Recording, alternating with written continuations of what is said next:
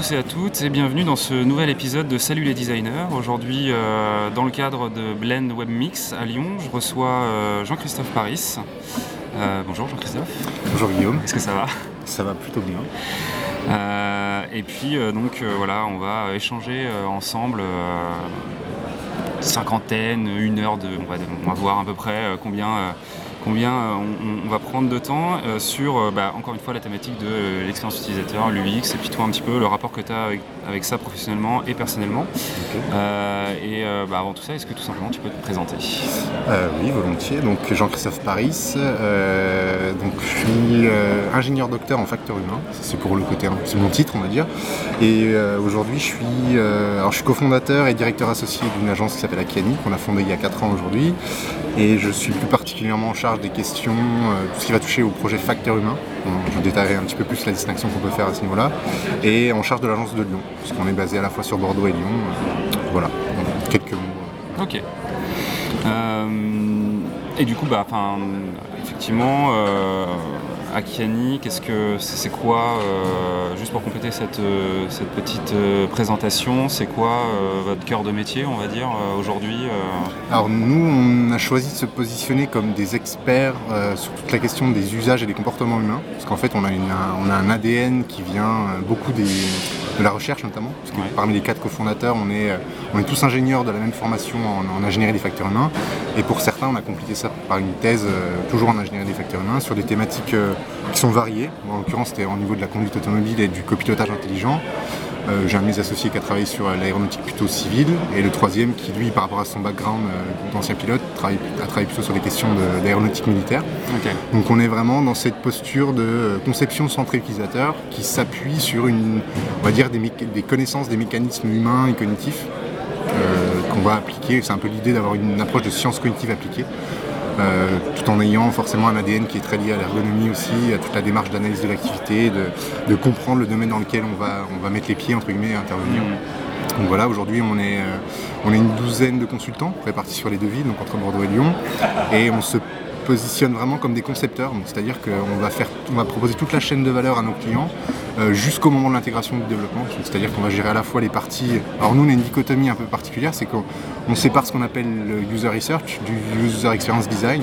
Alors c'est pas c'est pas c'est pas c'est pas du tout un cloisonnement, mais c'est plutôt une segmentation euh, une segmentation dans l'intervention, c'est-à-dire que c'est pas forcément les mêmes profils qui vont être sollicités sur ces questions-là. Mm. On a typiquement dans l'équipe, on a une vraie équipe pluridisciplinaire pour le coup, donc on a on a ces profils un peu de docteurs qui vont euh, qui vont essayer d'assurer un peu le transfert d'une approche scientifique et pas recherche, j'insiste là-dessus, parce que très souvent l'approche recherche, ce ne sont pas les mêmes temporalités, ce ne sont pas les mêmes contraintes, ce ne sont pas les mêmes enjeux de, délivrer un produit finalisé. Mm. On a tous fait de, la recherche finalisée, donc on est plutôt dans une approche scientifique qu'on va essayer de transférer dans une démarche de conception. Euh, donc on a des docteurs, on a, on a, aussi des ergonomes, qui sont des, spécialistes du terrain, de la question euh, euh, multifactorielle, on va dire, de l'environnement, de l'outil, des interactions homme-homme, homme-système, homme-machine au sens large. Mm. Et forcément, des architectes de l'information ou, euh, ce qu'on peut appeler plus communément un UX designer entre guillemets. Donc on sépare un petit peu la partie research de la partie production. Et dans les faits, donc ce sont des profils un peu différents, mais chacun peut intervenir dans l'une ou l'autre des, euh, thématiques, on va dire, des, sous-tâches, je sais pas comment on peut, distinguer ça. Et ça, c'était une, volonté dès le départ d'avoir euh, ces deux profils au sein de l'agence? Alors nous, la ces deux zones de profils. Disons qu'on considère vraiment que pour faire une bonne conception centrée utilisateur, parce qu'aujourd'hui on parle beaucoup du UX design, mais nous on, est resté au cran un peu du dessus, entre guillemets, c'est pas mm. du tout euh, péjoratif quoi que ce soit, mais c'est-à-dire que la conception centrée utilisateur, elle passe par une implication des utilisateurs, ça paraît évident parce que c'est dans le terme, mais ça demande une démarche, ça demande euh, une approche qui est très, très souvent basée sur les démarches ethnographiques anthropologiques, la mm. sociologie des usages, ce genre de choses. Donc on va vraiment coupler cet apport du terrain avec une démarche de conception, une certaine expertise, que ce soit pour l'IHM mais pour d'autres choses aussi. Parce qu'on a la chance de travailler à la fois dans le digital, pour une large partie des missions, parce que forcément il y a beaucoup de demandes, mais on travaille de plus en plus dans l'expérience, je vais appeler euh, monde réel, on va dire, que ce soit pour des parcs d'attractions, pour des, pour des lieux qui vont drainer du public comme des festivals de musique, ce genre de choses. Pour nous, l'expérience, telle qu'on la, conçoit, elle est euh, multicanal, multiplateforme, elle passe par, à la fois par des humains, par des supports online, offline, par du digital forcément, et donc voilà, on est vraiment dans cette logique de nourrir une conception à partir du terrain et toujours forcément d'être dans une démarche itérative, holistique, euh, enfin le, grand principe euh, de, l'expérience utilisateur euh, tel qu'aujourd'hui elle est, elle est, elle est, définie ou présente en tout cas comme on la retrouve un peu partout, que ce soit en France ou ailleurs d'ailleurs. Ok. Et bah, justement, du coup, la transition est toute trouvée. C'est quoi aujourd'hui, toi, ta vision quand on parle du X? Est-ce que c'est quelque chose déjà qui te semble euh, pertinent, ce, terme du X? Et euh, quelle vision tu en as euh, par rapport à ton background, etc. Est-ce que tu viens de dire que vous, interveniez à un niveau supérieur, entre guillemets, enfin en tout cas plus haut niveau par rapport à ça? Est-ce que du coup vous communiquez sur ces termes UX C'est quoi ta définition aujourd'hui, toi, de, ça? Alors je dirais qu'aujourd'hui, si, tu veux exister dans cette démarche de conception centrée utilisateur, tu es un peu obligé de parler du X. Il y a un côté très trendy on le voit, que ce soit dans les offres d'emploi, que ce soit dans la, façon dont les profils qu'on va, qu'on va rencontrer vont se brander, enfin vont se, présenter spontanément. Tu trouves des gens qui sont UI, UX aujourd'hui, tu as des gens qui sont euh, intégrateurs front slash UX, tu as des gens qui sont, euh, qui sont architectes de l'information slash UX designer, etc.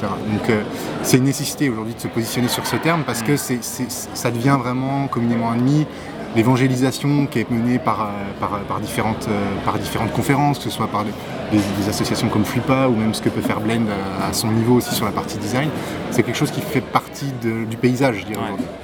Donc on a ce besoin d'afficher. Donc évidemment, effectivement, on va communiquer sur l'aspect expérience utilisateur UX.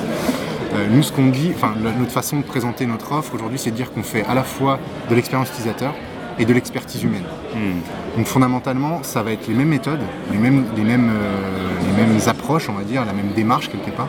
Seulement, on va ajuster le curseur en fait en termes d'attente. Typiquement, quand tu travailles pour un projet digital grand public, l'enjeu c'est de faciliter l'accès à l'information, de faciliter la fluidité de la navigation, ce genre de choses. Quand tu travailles pour des domaines un peu plus pointus comme le domaine militaire par exemple, ou les activités complexes ou les systèmes complexes, les systèmes socio-techniques complexes, on va dire, euh, un, PC de, surveillance ou de, de sécurité autoroutière par exemple, ou une activité dans le nucléaire ou, euh, même dans l'aviation au sens large, même dans la conduite d'ailleurs, pour le coup, c'est une mmh. démarche que sans ça. Euh, tu as, les enjeux de sûreté déjà qui vont commencer à apparaître. Donc d'un seul coup, le curseur, tu vas pas le positionner au même, niveau, entre guillemets. Donc en gros, c'est un jeu de potentiomètre, si tu préfères, de, vraiment de curseur, entre des enjeux, des attentes, des moyens. Parce que forcément aussi, quand tu vas travailler pour des startups, tu vas pas pouvoir déployer la, méthode, optimale que tu peux, que, tu aurais vraiment envie de porter.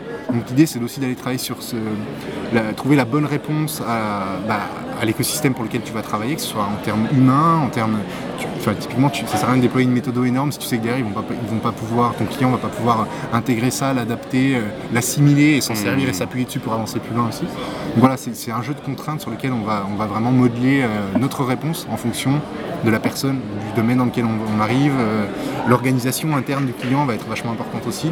Le mmh. fait de savoir qu'ils aient des intégrateurs, qu'ils aient des équipes autonomes, qu'ils aient une seule personne qui va guider le projet, etc. Donc euh, on a cette, euh, cette, dichotomie aujourd'hui entre l'expérience utilisateur qui concerne plutôt l'aspect grand public, du, ça concerne monsieur et madame tout le monde. Donc là l'idée c'est d'avoir une approche plus pas universaliste parce que malheureusement c'est utopique, mais au moins d'avoir une approche qui va intercepter plusieurs typologies d'utilisateurs, pas versus, mais avec euh, à l'autre bout, à l'autre bout, en tout cas en complément, une approche d'expertise humaine où là tu as besoin d'avoir des gens qui savent ce que c'est que la psychologie cognitive, qui connaissent un, peu les, rudiments du fonctionnement humain parce que typiquement, quand tu commences à parler de charge mentale, de représentation mentale, euh, de représentation mentale partagée entre un humain et un système, tu commences à toucher les doigts des choses sur lesquelles tu as besoin de t'appuyer sur des modèles. Tu as besoin d'être dans une démarche euh, euh, exploratoire aussi. Donc tu as, voilà, as, ce besoin d'avoir un, ancrage scientifique pour le coup. On part, on part jamais d'une feuille blanche à ce niveau-là, on a vraiment ce mmh. besoin-là. Donc tu vois assez rapidement que quelqu'un qui va sortir d'une formation qui est plus orientée IHM, voire créatif éventuellement, il va avoir un peu plus de mal à être sur ces questions-là. Par contre, en interne, nous, on a vraiment ce choix-là d'être sur un jeu où chacun va être sur son territoire de, prédilection. Par contre, il y a un vrai travail collaboratif et il y a une montée en compétences euh, qui se fait en fait. C'est-à-dire qu'on a des, jeunes, euh, des profils un peu plus jeunes qui sont plutôt architectes d'information ou designers au sens IHM, sur lesquels on va essayer de faire monter en compétences sur l'intérêt bah, de contrôler les biais quand tu vas faire du guérilla, comme ce que, pouvait évoquer Karine hier par exemple dans sa conférence. ça, c'est des choses sur lesquelles on travaille. Hmm. Donc, euh, c'est des cœurs d'expertise qui sont légèrement différents qui vont avoir des apports mutuels et qui vont permettre de proposer la solution, en tout cas une démarche et euh, d'aller vers, vers, une réponse la plus adaptée possible pour, un, pour nos clients. Ok, d'accord. Et euh, qu'est-ce qui t'a poussé tout simplement à faire euh, de l'UX entre guillemets ou être dans ce domaine-là Qu'est-ce qui qu'est-ce qui t'a amené à, faire ça aujourd'hui Alors en fait, moi je suis historiquement je suis plus un, rationnel cartésien. D'accord, ok. J'ai fait un parcours plutôt scientifique, euh, sciences dures entre guillemets, c'est souvent comme ça qu'on les appelle. Ouais. Plutôt un cursus. euh, donc, En contrario des sciences molles, c'est ça non? Alors moi je parlerais plutôt de sciences fluides, mais euh, le, contrario qu'on emploie souvent c'est les sciences molles effectivement. Je parle plutôt de sciences fluides on va dire. Donc euh, moi j'ai un, un cursus plutôt euh, maths sup, maths spé, donc très, très, très physique et sciences de l'ingénieur surtout. Donc j'étais déjà dans cette idée depuis tout petit d'aller vers l'aspect ingénierie, produire des Hmm. solutions, euh, ser- servir, euh, servir d'intérêt un peu commun, aller voilà, vers des choses qui soient un peu, euh, un peu avancées entre guillemets. C'est comme ça que je l'envisageais en tout cas. Euh, quand, euh, donc au moment de passer les concours, je, je- regardé un peu ce qui se faisait en termes de- des différentes écoles, etc. Et je me suis retrouvé à, à tomber sur euh, l'Institut de cognitique à l'époque, qui a, qui a été renommé depuis, qui s'appelle l'École nationale supérieure de cognitique à Bordeaux.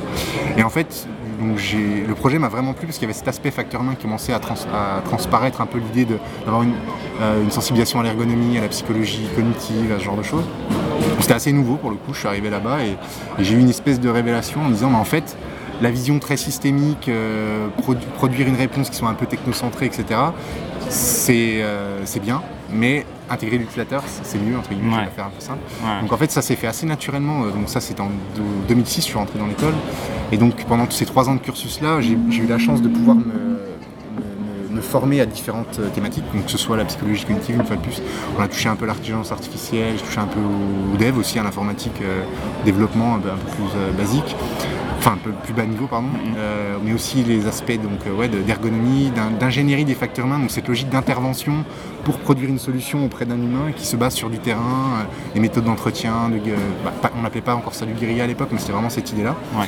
Et ça a été un peu une révélation, en fait, de me dire, bah voilà, aujourd'hui, trou- je trouvais dans cette formation-là une approche qui me paraissait assez intéressante. De dire qu'en fait, on peut coupler un ap- un- une logique très cartésienne avec une logique. bah, en fait, c'est une certaine ouverture d'esprit que j'ai trouvée euh, bah, en allant justement euh, assister à des cours de psychoco où tu te dis, mais en fait, oui, effectivement, euh, je parle de résoudre des problèmes pour des humains, mais j'ai pas vraiment d'informations sur comment un humain va fonctionner. Donc, le fait d'avoir, de découvrir un peu les mécanismes de prise de décision, euh, les mécanismes de perception, de perception, d'attention, euh, euh, la logique de charge cognitive aussi, ça, c'est des choses qui m'ont assez rapidement fasciné, sur lesquelles j'ai tout de suite voulu creuser. Et du coup, on est. donc creuser, ça, ça- ça a voulu- ça- qu'est-ce que ça voulait dire? C'était à la fois dans les, dans les différents stages, les expériences sur lesquelles j'ai bossé. Je suis tout de suite allé voir dans le domaine médical, par exemple, c'était un domaine qui m'intéressait. Donc le fait d'aller voir, ben voilà, comment au niveau de l'organisation, euh, dans un système qui est quand même assez complexe, un hôpital c'est assez complexe. Donc là, j'ai travaillé, j'ai eu l'occasion de travailler sur euh, toute une logique de, de traçabilité du matériel euh, pour un service qui faisait du support en fait par rapport à- aux différents services de l'hôpital. D'accord. Donc ça c'était hyper intéressant justement d'arriver euh, en immersion, de se rendre compte que bah, voilà, c'est un système complexe, il y a différents agents, il y a différents enjeux, il y a différentes politiques, il y a du management qui intervient. Donc là je me suis dit voilà en fait c'est ça qui a commencé à créer ma, ma- ma- ma définition de l'UX qui est, qui est une des questions sur, les- sur lesquelles on veut discuter. Hmm. C'est vraiment de se dire que voilà aujourd'hui une activité ou un problème, c'est moi je vois comme une sphère sur laquelle je vais apporter un éclairage. Donc initialement j'étais un peu avec des œillères, j'avais un éclairage très technico-technique et au fur et à mesure j'ai compris que je pouvais un peu déplacer le, faisceau lumineux on va dire et avoir un éclairage plutôt socio, plutôt anthropo, plutôt, euh, euh, plutôt psycho aussi au niveau de l'individu, plutôt organisationnel, de comprendre que bah, tout ce qui se passe euh, tout- toute l'activité qu'on réalise, que ce soit conduire une voiture comme superviser une centrale ou même n'importe quel sais pas, conduire un train ou quoi que ce soit, bah, tout ça, ça se fait à partir de, bah, de modèles mentaux, euh, dans un écosystème, avec des procédures de management, etc. Donc on sent bien que c'est un problème qui est multifactoriel. Ouais. Donc c'est pour ça que c'était important d'avoir une approche holistique. Le côté holistique, moi c'est ça, c'est la sphère que je vais qu'on va tenter d'éclairer avec différents, différents, sous différents angles en fait. Hmm.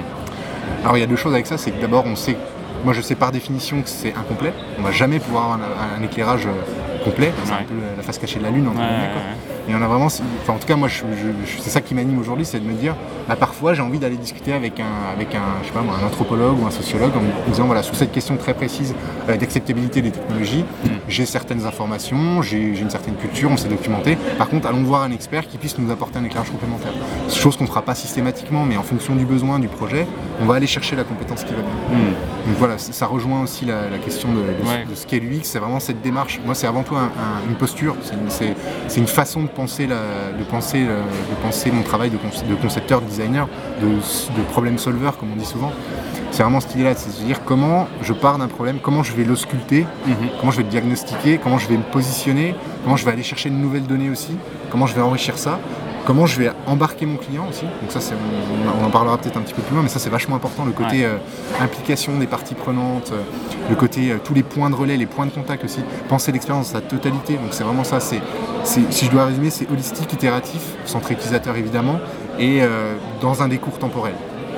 D'accord. Dans l'idée de l'analyse, et qui soit contextualisé. Le contexte est hyper important. Je veux dire, quoi quel que soit le domaine pour lequel on travaille, le contexte, c'est quelque chose auquel on, porte énormément d'importance. Hmm. Tu vas travailler pour des opérateurs qui, travaillent, qui interviennent sur des lignes de tension tu as besoin de savoir ce que c'est leur métier, comment ils, comment ils travaillent, c'est quoi leur équipement, c'est quoi leurs contraintes, c'est quoi les procédures de sécurité, c'est quoi le milieu, euh, limite euh, la faune dans laquelle ils vont arriver, euh, le fait qu'ils interviennent, qu'il pleuve, qu'il vente, qu'il neige à différents endroits, c'est hyper important de, savoir. Y compris si tu dois concevoir une interface pour une tablette, ce genre de choses. Ouais, complètement. Et du coup, tu, tu vas vraiment aller à la rencontre, quoi. Quand tu dis du contexte, c'est vraiment y aller le et le vivre presque. Tout à fait. C'était marrant hier, je, je, rebondis encore une fois sur la conférence de Karine, quand elle parlait d'auto-observation, hmm. c'est la phase initiale. Moi, ce que je dis souvent, euh, quand on, forme beaucoup de gens aujourd'hui, euh, que ce soit des étudiants, des professionnels, des gens en reconversion, euh, dans cette démarche d'expliquer ce qu'on fait concrètement, moi je parle beaucoup de l'apport du terrain déjà, mais aussi du fait que l'humain c'est le meilleur capteur. Donc pour commencer la première immersion qu'on peut faire, c'est aller vivre l'expérience soi-même. On, le fait beaucoup, on l'a fait dans les stations de ski, la logique un peu du client mystère, comme on, en parle à des, étudiants qu'on peut avoir en marketing par exemple, où on va essayer justement de les décloisonner, de leur dire attendez, vous avez une vision qui est très centrée, euh, centrée euh, cible, cible marché, quoi, un, segment de marché. Moi je leur dis à un moment donné, ça c'est intéressant. ça c'est intéressant, mais par contre, le qualitatif, vous n'allez pas pouvoir généraliser, mais par contre, vous aurez une richesse que vous n'aurez jamais dans vos chiffres et dans vos hmm. analytics. Donc, j'oppose pas du tout les deux démarches. Par contre, je pense qu'elles ont deux apports et qu'elles doivent être menées, euh, conjointement, vraiment. Euh, donc voilà, le terrain est hyper important pour le coup. Euh, on, est des, on, est des, on a été formé à ça. Quoi. Ça a été tout de suite insufflé dans, notre, dans le cursus qu'on a, fait, qu'on a, pu faire pardon, dans cette école d'ingénieur avec l'idée de se dire l'important c'est le terrain. Il faut voir ce qui se passe. On peut avoir des a priori, etc. On peut commencer à, penser des choses euh, euh, dans notre coin, entre guillemets, en vase clos, ce qui se fait très souvent encore aujourd'hui. Par contre, c'est hyper important d'aller sur le terrain. Mm-hmm. J'ai l'impression que c'est quand même du coup, euh, par rapport à, ton parcours, c'est quand même vraiment aussi assez important d'avoir ces deux aspects, l'aspect plus technique et puis l'aspect plus, comme tu disais, sociaux, etc. Enfin, c'est vraiment deux choses qui sont hyper importantes c'est un peu difficile d'avoir l'un ou l'autre. Disons que moi j'ai tellement été formé à la partie rationnelle, formelle des sciences un peu dures justement, que ça, ça je peux pas l'enlever en fait. Aujourd'hui quand j'arrive pour n'importe quel client, quel qu'il soit, je vais forcément m'intéresser. Je suis très curieux en plus. Enfin, ça permet, très de comprendre aussi, ouais, de se dire voilà, euh, cet enjeu-là en termes d'usage, on va pouvoir le porter par tel biais sur la technologie. Je vais pas être un, je suis pas un développeur du tout, hein. je suis très loin mmh. d'être euh, bon là-dedans et, je laisse ça à des experts qui sont beaucoup plus compétents. Par contre, je pense que c'est important d'avoir la vue, hein, la vue un peu d'ensemble, de dire voilà, euh, des usages, des utilisateurs, mais en même temps un écosystème technique en face. et comprendre, comprendre vraiment, être capable. être capable de dialoguer et d'interfacer entre les gens. Moi, mon métier initial, c'est ça. Je suis ingénieur cogniticien. Le titre, c'est ça, initialement. C'est un titre qui est assez connu aujourd'hui, qui, sur le courant human factor euh, nord-américain, enfin anglo-saxon au sens large, je dirais, c'est quand même beaucoup plus développé.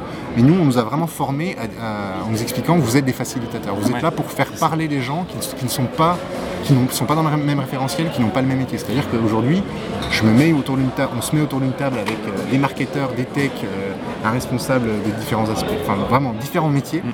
On est capable de leur trouver un fil rouge et un fil commun, de les faire parler le même, le même langage entre eux. Donc moi, j'ai vraiment été formé à ça initialement. Et puis après, donc, euh, donc j'ai fait de la R&D dans l'automobile pendant un petit moment sur, sur des, pareil, des enjeux de conception centrée utilisateur pour les systèmes d'anti-renversement pour les camions Toupie par exemple, euh, en partenariat avec Lafarge. Et puis aussi sur la, question du risque de sortie de voie. Donc là, là j'avais vraiment, en face de moi, j'avais des purs techniciens. Typiquement, quand tu travailles avec des équipementiers, euh, pour pas les citer, hein, mais vraiment des équipementiers, eux, ils ont une réponse très technico-technique. Et je me suis vraiment rendu compte, j'ai pris ça un peu en pleine face en me disant, mais en fait, euh, ce sont des, ils ont une vision technocentrée. Hmm. Donc la vision anthropocentrée, c'est de dire par exemple quand tu vas développer un système, de, un système qui va t'avertir si tu dépasses ou si tu restes dans ta voie ou si tu fais de, la sortie de voie entre guillemets ou tu chevauches une ligne. Euh, si c'est tout, si cette techno-là, elle n'est pas euh, human aware entre guillemets, elle n'est pas consciente de ton activité, elle va forcément, il va y avoir des faux positifs et des non-détections entre guillemets. Les choses qui, hmm. parce que voilà, c'est sensible à la technologie, le capteur il n'est pas parfait, etc. Donc tout de suite, ce que moi j'ai essayé de leur d'insuffler, c'est de dire il faut qu'on fasse ça, il faut qu'on reste dans cette logique de techno, il faut qu'on exploite. Par contre, il faut qu'il y ait une certaine médiation de la techno par rapport à ce qui se passe au niveau de l'humain. Donc tu as besoin d'avoir une analyse de l'activité. Ouais. Donc moi, ma thèse, ensuite, elle s'est portée vraiment sur cette question d'essayer de doter la technologie d'un reflet de l'activité humaine, dans un premier temps. Donc que ton copilote intelligent, du coup de le rendre le plus intelligent possible, qu'il ait une certaine conscience de ce que tu fais, c'est-à-dire qu'il juge une situation en regard de ce qu'elle est. Ouais. Donc voilà, tu fais un, changement de voix par exemple, certes, mais de comprendre ce que toi tu es en train de faire dans le changement de voix. C'est pas la même chose de dire tu fais un changement de voix parce que tu es en train de t'endormir, entre guillemets. Je fais des choses assez caricaturales Ouais, pour bien, bien sûr. comprendre. mais- ouais. C'est pas la même chose de dire que je sors de la voie parce que je, je, suis, je suis pas dans l'activité, je suis en train de régler mon poste ou quoi que ce soit, versus je sors de la voie parce que euh, je suis dans une route de montagne et je suis en train d'opti- d'optimiser ma trajectoire. Ouais. Donc cette question de contextualisation, pour le coup, elle est hyper centrale. Mhm. Parce que dans, dans un des deux cas, dans les deux cas, la techno, elle te ferait sonner le truc, si je résume. Ouais. Et en fait, dans un, dans un des cas, tu vas avoir une médiation et tu vas dire, bah non, là, ça c'est quelque chose qui est plutôt normal versus anormal. Donc c'était vraiment de la logique de jugement d'adéquation d'un comportement dans un contexte qui ensuite, si ça a été nécess- nécessaire, allait déclencher une, aide à la conduite. D'accord, ok. C'était vraiment ça. mon- Ouais. En très condensé, c'était ça mon sujet. Et donc j'étais en plein dedans. Quoi. Moi, mon, travail de, de- de- de chercheur à ce moment-là, ça a été de, collecter des données avec un véhicule instrumenté sur de la vraie route avec des vrais gens, du côté très écologique, naturalistique, comme on Mhm. appelle ça les, les études naturalistes, euh, et d'aller vraiment analyser, modéliser cette activité-là et d'être capable d'en tirer des modèles justement qui vont pouvoir, euh, bah, demain, qu'on va pouvoir mettre dans une voiture et qui vont comprendre en gros ce que tu es en train de faire. Donc il y avait ce côté euh, de la voiture, enfin de l'automate vers l'homme. Et le deuxième point, c'était, qui est pour moi hyper important, c'est, ce- c'est tout ce qui est en lien avec la représentation mentale, c'est-à-dire où la, situation awareness, comme on, comme on l'appelle, euh, qu'elle soit partagée. C'est-à-dire que toi, tu as une parfaite conscience de ce que fait le système, de son champ de validité, de ce qui fonctionne, de ce qui fonctionne pas, de son état au sens large. Quand tu dis toi, c'est l'utilisateur. Oui, toi, enfin Mm. toi, Ouais, toi au sens le conducteur. Mm, mm. Donc ça c'était hyper important. Et du coup, on était naturellement dans une interaction humain-machine, ou conducteur-véhicule en l'occurrence. Mais ce raisonnement-là, moi je continue de l'appliquer euh, quel que soit l'objet. C'est-à-dire qu'on travaille sur un site web, euh, dans le design de service, euh, pour de l'expérience. euh, quand tu arrives sur une station de ski, par exemple, on a eu la chance de travailler dans ces domaines-là qui sont hyper intéressants, parce que tu as, une complexité, tu as une multitude d'acteurs, tu as des, des différents acteurs, des acteurs privés, des acteurs publics aussi, donc tu as, double vitesse. Ouais, c'est ça, plusieurs c'est pas objectifs. les mêmes organisations, c'est pas les mêmes objectifs, c'est pas les mêmes temporalités, c'est pas les mêmes contraintes, etc.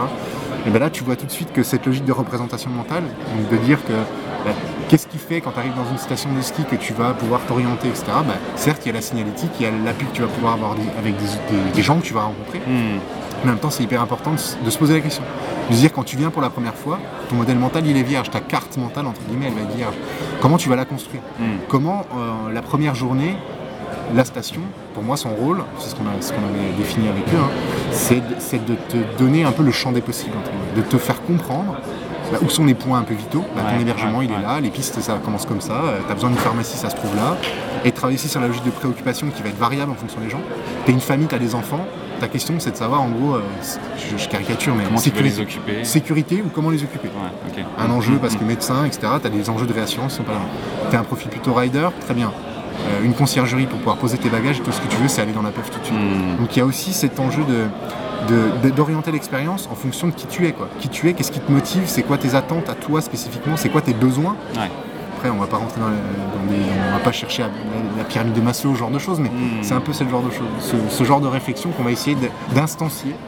Vraiment, je, je- je parle, c'est, le terme qui va bien à mon avis, c'est de le calibrer et de le définir pour toi en tant qu'utilisateur, ou en tout cas pour une certaine catégorie Ouais, d'utilisateurs. ouais, ouais. Ok. Voilà. Du coup, aujourd'hui, euh, c'est quoi un peu ton quotidien euh, par rapport à justement tout ça euh, Comment ça s'exprime?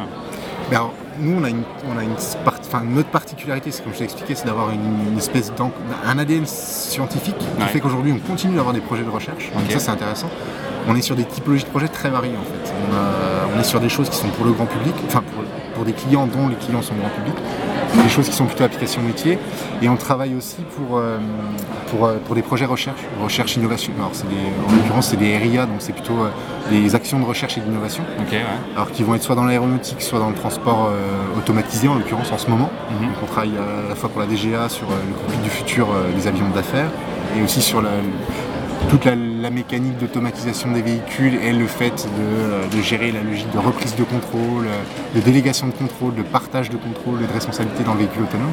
Et ça, ça fonctionne un peu sous forme d'appel d'offres, entre guillemets, pour rentrer dans ces... Alors ça, ce sont des, sont des appels euh, institutionnels. Donc typiquement, là, les deux projets qu'on a, et le premier, c'est un, c'est plutôt la DGA qui le porte, donc c'est un appel à projet effectivement sur lequel on s'est positionné avec différents acteurs. Et pour l'autre, sur le véhicule autonome, c'est des calls internationaux pour le coup, c'est l'Europe qui ouvre des sujets, donc des sujets de réflexion sur lesquels on va, tu dois bâtir des consortiums avec différents acteurs. Et nous en fait, on a été, on a eu la chance d'être intégrés dans un consortium parce que typiquement, en tant que petite TPE, on, était, est assez incapable d'aller gérer une complexité de projet comme ça. Mm. Par contre, on a une vraie plus-value aujourd'hui à ce niveau-là. Donc tu vois, pour, revenir à la question, la journée type, moi ma journée type, elle, change beaucoup tout le monde, mais il peut m'arriver d'être euh, bah, le matin en conf call avec 14 euh, partenaires internationaux euh, qui sont à la fois des profils techniques, des profils, certains profils de facteurs humains, des profils plutôt industriels, automobiles, équipementiers, ce genre de choses, tout en anglais, ce genre de trucs. On, va, mhm. continuer à discuter plutôt l'avancement du projet, parce que c'est des longues temporalités, c'est en général c'est 3 ans. Je vais aller je vais aller faire un peu de prospection l'après-midi parce que j'ai un contact qui nous a sollicité. Et puis je vais passer sur un projet un peu plus digital euh, l'après-midi. Et puis, et puis en fin d'après-midi, je sais pas, on va faire, euh, on va, on va commencer à bâtir une méthode pour un appel, un appel, enfin une réponse à, un brief client hmm. sur un appel d'offres. Donc nous, on a cette particularité, on est tout petit, hein, on est une douzaine de personnes une fois de plus. Mais par contre, on a, on a ce souci de faire les choses un peu tailor-made. Hein. On est un peu des artisans. Moi, j'aime bien dire qu'on est des artisans de, l'expérience utilisateur parce qu'on fait un peu tout nous-mêmes déjà. On n'a pas de commerciaux, donc euh, on reste les, un peu les garants de, ce qu'on propose. On, reste, on met beaucoup les équipes à contribution, c'est-à-dire que demain tu es, un prospect, tu viens me voir, tu me dis voilà moi j'ai telle problématique, on va en discuter, forcément on va sourcer un peu le besoin. Très rapidement on va aller voir l'équipe en disant voilà, à partir de ça, qu'est-ce que vous en pensez? Nous on pense qu'on pourrait faire ça et ça demain c'est toi qui vas travailler, imaginons qu'on travaille ensemble, c'est toi qui serais plutôt placé sur la mission, euh, tu vas me dire, bah voilà, moi je le verrais bien comme ça, etc. Donc hmm. la logique d'implication, on travaille beaucoup sur ces logiques-là de, de, c'est pas, le long terme, c'est du management participatif, même si j'aime pas considérer que je suis, suis pas du tout un manager, mais on a cette vision euh, d'amener les gens avec nous, on travaille ensemble, on travaille pas, j'ai pas des gens qui travaillent pour moi, ça c'est hyper important dans, la vision qu'on a. On travaille euh, main dans la main, on, on travaille dès les phases d'avant-vente ensemble. Après, voilà, il peut y avoir des phases de suivi, des phases où je suis plus opérationnel. Nous aussi, on alterne hein, entre les aspects plus stratégiques, plus de pilotage d'une entreprise, euh, bah, voilà, forcément, parce qu'on reste des, entrepreneurs pardon, également. Et puis, et puis de l'opérationnel, moi je mets les mains dans le cambouis euh, volontiers, aller de faire de la formation, une récite client, aller faire du guérilla avec des gens de l'équipe. Euh, tout ça à différents endroits, entre Lyon, Bordeaux, Paris. Euh, j'ai la chance d'aller pas mal à l'étranger avec le projet de recherche, parce que comme on a des partenaires qui nous accueillent régulièrement, euh, ça, ça fait voir d'autres choses aussi, d'aller mmh. visiter pas mal de choses, euh, d'avoir accès à des des endroits euh, qui, pour le grand public, sont assez difficiles d'accès. Je prends l'exemple des, le PC sécurité d'une station de ski. Pour moi, c'était une super expérience d'aller voir, euh, d'aller voir comment tu as une personne qui, va, qui répond 250 fois au téléphone par jour, avec des gens qui sont en pleurs ou en crise de nerfs au bout parce qu'ils viennent de se casser la gueule ou que, tu as un enfant qui s'est blessé ou ce genre de choses. Et comment cette personne va travailler. Bah, pour le coup, elle est en plein dans la question de de l'expérience, qu'on est sur un point hyper. Là, il y a un vrai point de friction. la, situation de l'accident, c'est un truc qui m'avait beaucoup intéressé, de, de voir justement comment, euh, comment la station va s'organiser pour euh, bah, gérer ça, euh, prendre en charge, rassurer dispatcher, les gens, rassurer les gens quand tu as au contact direct, puis en même temps t'assurer que tu vas pouvoir dispatcher les bonnes forces, les, bonnes forces, donc ce qui va être pisteur, etc. Ça, c'était hyper intéressant. Mm, mm. on a la chance d'avoir accès dans, l'aéronautique à des domaines qui sont hyper sympas. On a pu, on était la seule TPE autorisée à voler avec l'Airbus A400 parce qu'on les a accompagnés sur une, étude euh, de monitoring de l'activité humaine avec pas mal d'outils euh, de mesures psychophysio, de light tracking, ce genre de choses. Euh, voilà, enfin, c'était une exclusivité mondiale, c'est des, trucs qui sont super. On a, une chance assez folle, de par la diversité des clients qu'on a, de voir des choses qu'on ne peut pas voir en tant que. que le commun des mortels a du mal à, à, la fois, j'imagine, dans les, à, les coulisses, effectivement, le côté backstage, donc c'est un truc qui, voilà, les journées changent beaucoup et c'est un peu multicasquette. Okay. Euh, sourcer, sourcer des candidats parce qu'on a aussi envie de, recruter de nouveaux talents, euh, euh, gérer du suivi de projet, avancer sur des choses très concrètes, faire un peu de rédaction de blog, échanger avec la communauté, préparer des conférences. Voilà, on est toujours dans cette logique travailler un peu sur plein de choses en parallèle, donc on a un peu des. Parfois ça fatigue un peu, mais, c'est hyper enrichissant en même temps. Ok, et du coup, euh, c'est des équipes euh, qui sont. euh, Enfin, vous constituez des équipes sur les projets ou c'est plutôt. euh, c'est assez modulaire, entre guillemets, entre les personnes Tout le monde va avoir un peu un niveau de connaissance des projets un peu similaire et donc certaines personnes vont s'occuper d'une partie puis d'autres d'une autre ou est-ce que dès le départ vous disiez, enfin, dès le départ vous disiez c'est toi, toi et toi si jamais il y a plusieurs personnes Alors nous, on, n'a se- pas, on, a- on essaye en tout cas d'avoir cette logique d'éviter d'attribuer des tâches aux gens. Si tu veux, on est vraiment dans un mode de, de partage de responsabilités, c'est-à-dire qu'on fonctionne avec des cercles, même en, même en termes d'organisation dans la structure, c'est assez particulier. On travaille sur des cercles thématiques, euh, recherche, bon, je prends recherche, mais il y en a d'autres, hein, Ouais, business, ouais, ouais. organisation de vie de l'agence, ce genre de choses. Euh, formation, parce que c'est un, axe important aussi. Euh, et du coup, on va vraiment avoir cette logique où déjà on essaie de partager un maximum ce qu'on fait. Donc on a des points, on fait un point hebdomadaire, on fait une revue de l'ensemble des projets.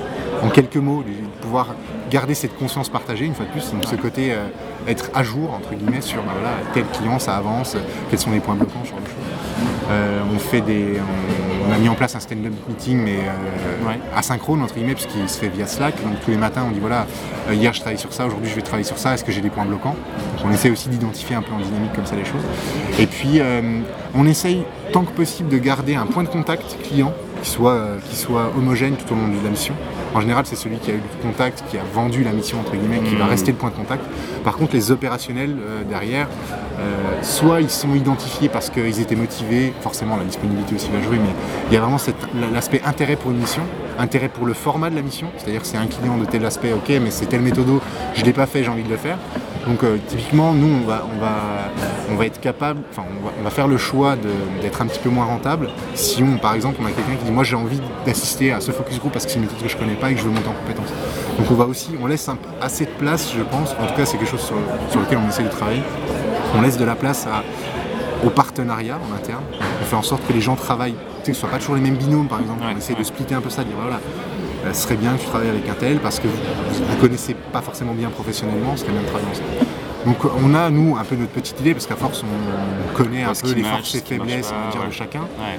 Mais dans les faits, euh, on, a- on est- on évite d'imposer. Donc euh, voilà, il y a une répartition qui va se faire. euh, Ça va être à la fois le jeu de l'intérêt, de la disponibilité, et, et parfois il peut nous arriver que le client ait une attente qui fasse que c'est ce profil-là et ça peut pas être personne. Mm. C'est très rare aujourd'hui quand même. mais- sauf aux extrêmes, hein, expertise humaine, expérience utilisateur, je ne vais pas envoyer un architecte d'information faire euh, de l'analyse de l'activité pour l'armée. quoi. Ouais, bien sûr. Mais par contre, s'il est motivé et intéressé, on l'emmènera avec nous avec plaisir.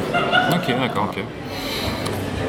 Euh, du coup, euh, justement par rapport à cette idée d'équipe pluridisciplinaire et puis euh, de partage un petit peu d'informations, ce serait quoi un petit peu tes conseils pour justement que le savoir euh, se diffuse bien euh, dans euh, une équipe, que euh, ça soit un petit peu transverse, même s'il faut respecter les expertises des uns et des autres, comme tu viens de le dire. euh, chacun a aussi ses propres euh, choses à apporter. Est-ce qu'il y a des choses que vous mettez en place pour euh, amener les gens à, euh, évoluer tout simplement dans, au sein de votre structure et puis euh, se former, euh, échanger sur des thématiques enfin, qu'ils ne connaissent pas, sur le profil euh, Donc qu'ils ne connaissent pas Aujourd'hui, on essaye vraiment de, enfin aujourd'hui et depuis plusieurs années maintenant, on essaye vraiment de travailler sur cette, le- le logique de, la logique de partage de, de retour d'expérience. C'est-à-dire qu'aujourd'hui, tu travailles sur une mission, tu finalises une mission. On a mis en place un petit process, même si c'est un gros mot parfois le côté process. Mais on essaye vraiment de se dire voilà, euh, il faut qu'une fois que la mission soit est clôturée, on puisse échanger sur ce qui a marché, ce qui n'a pas marché.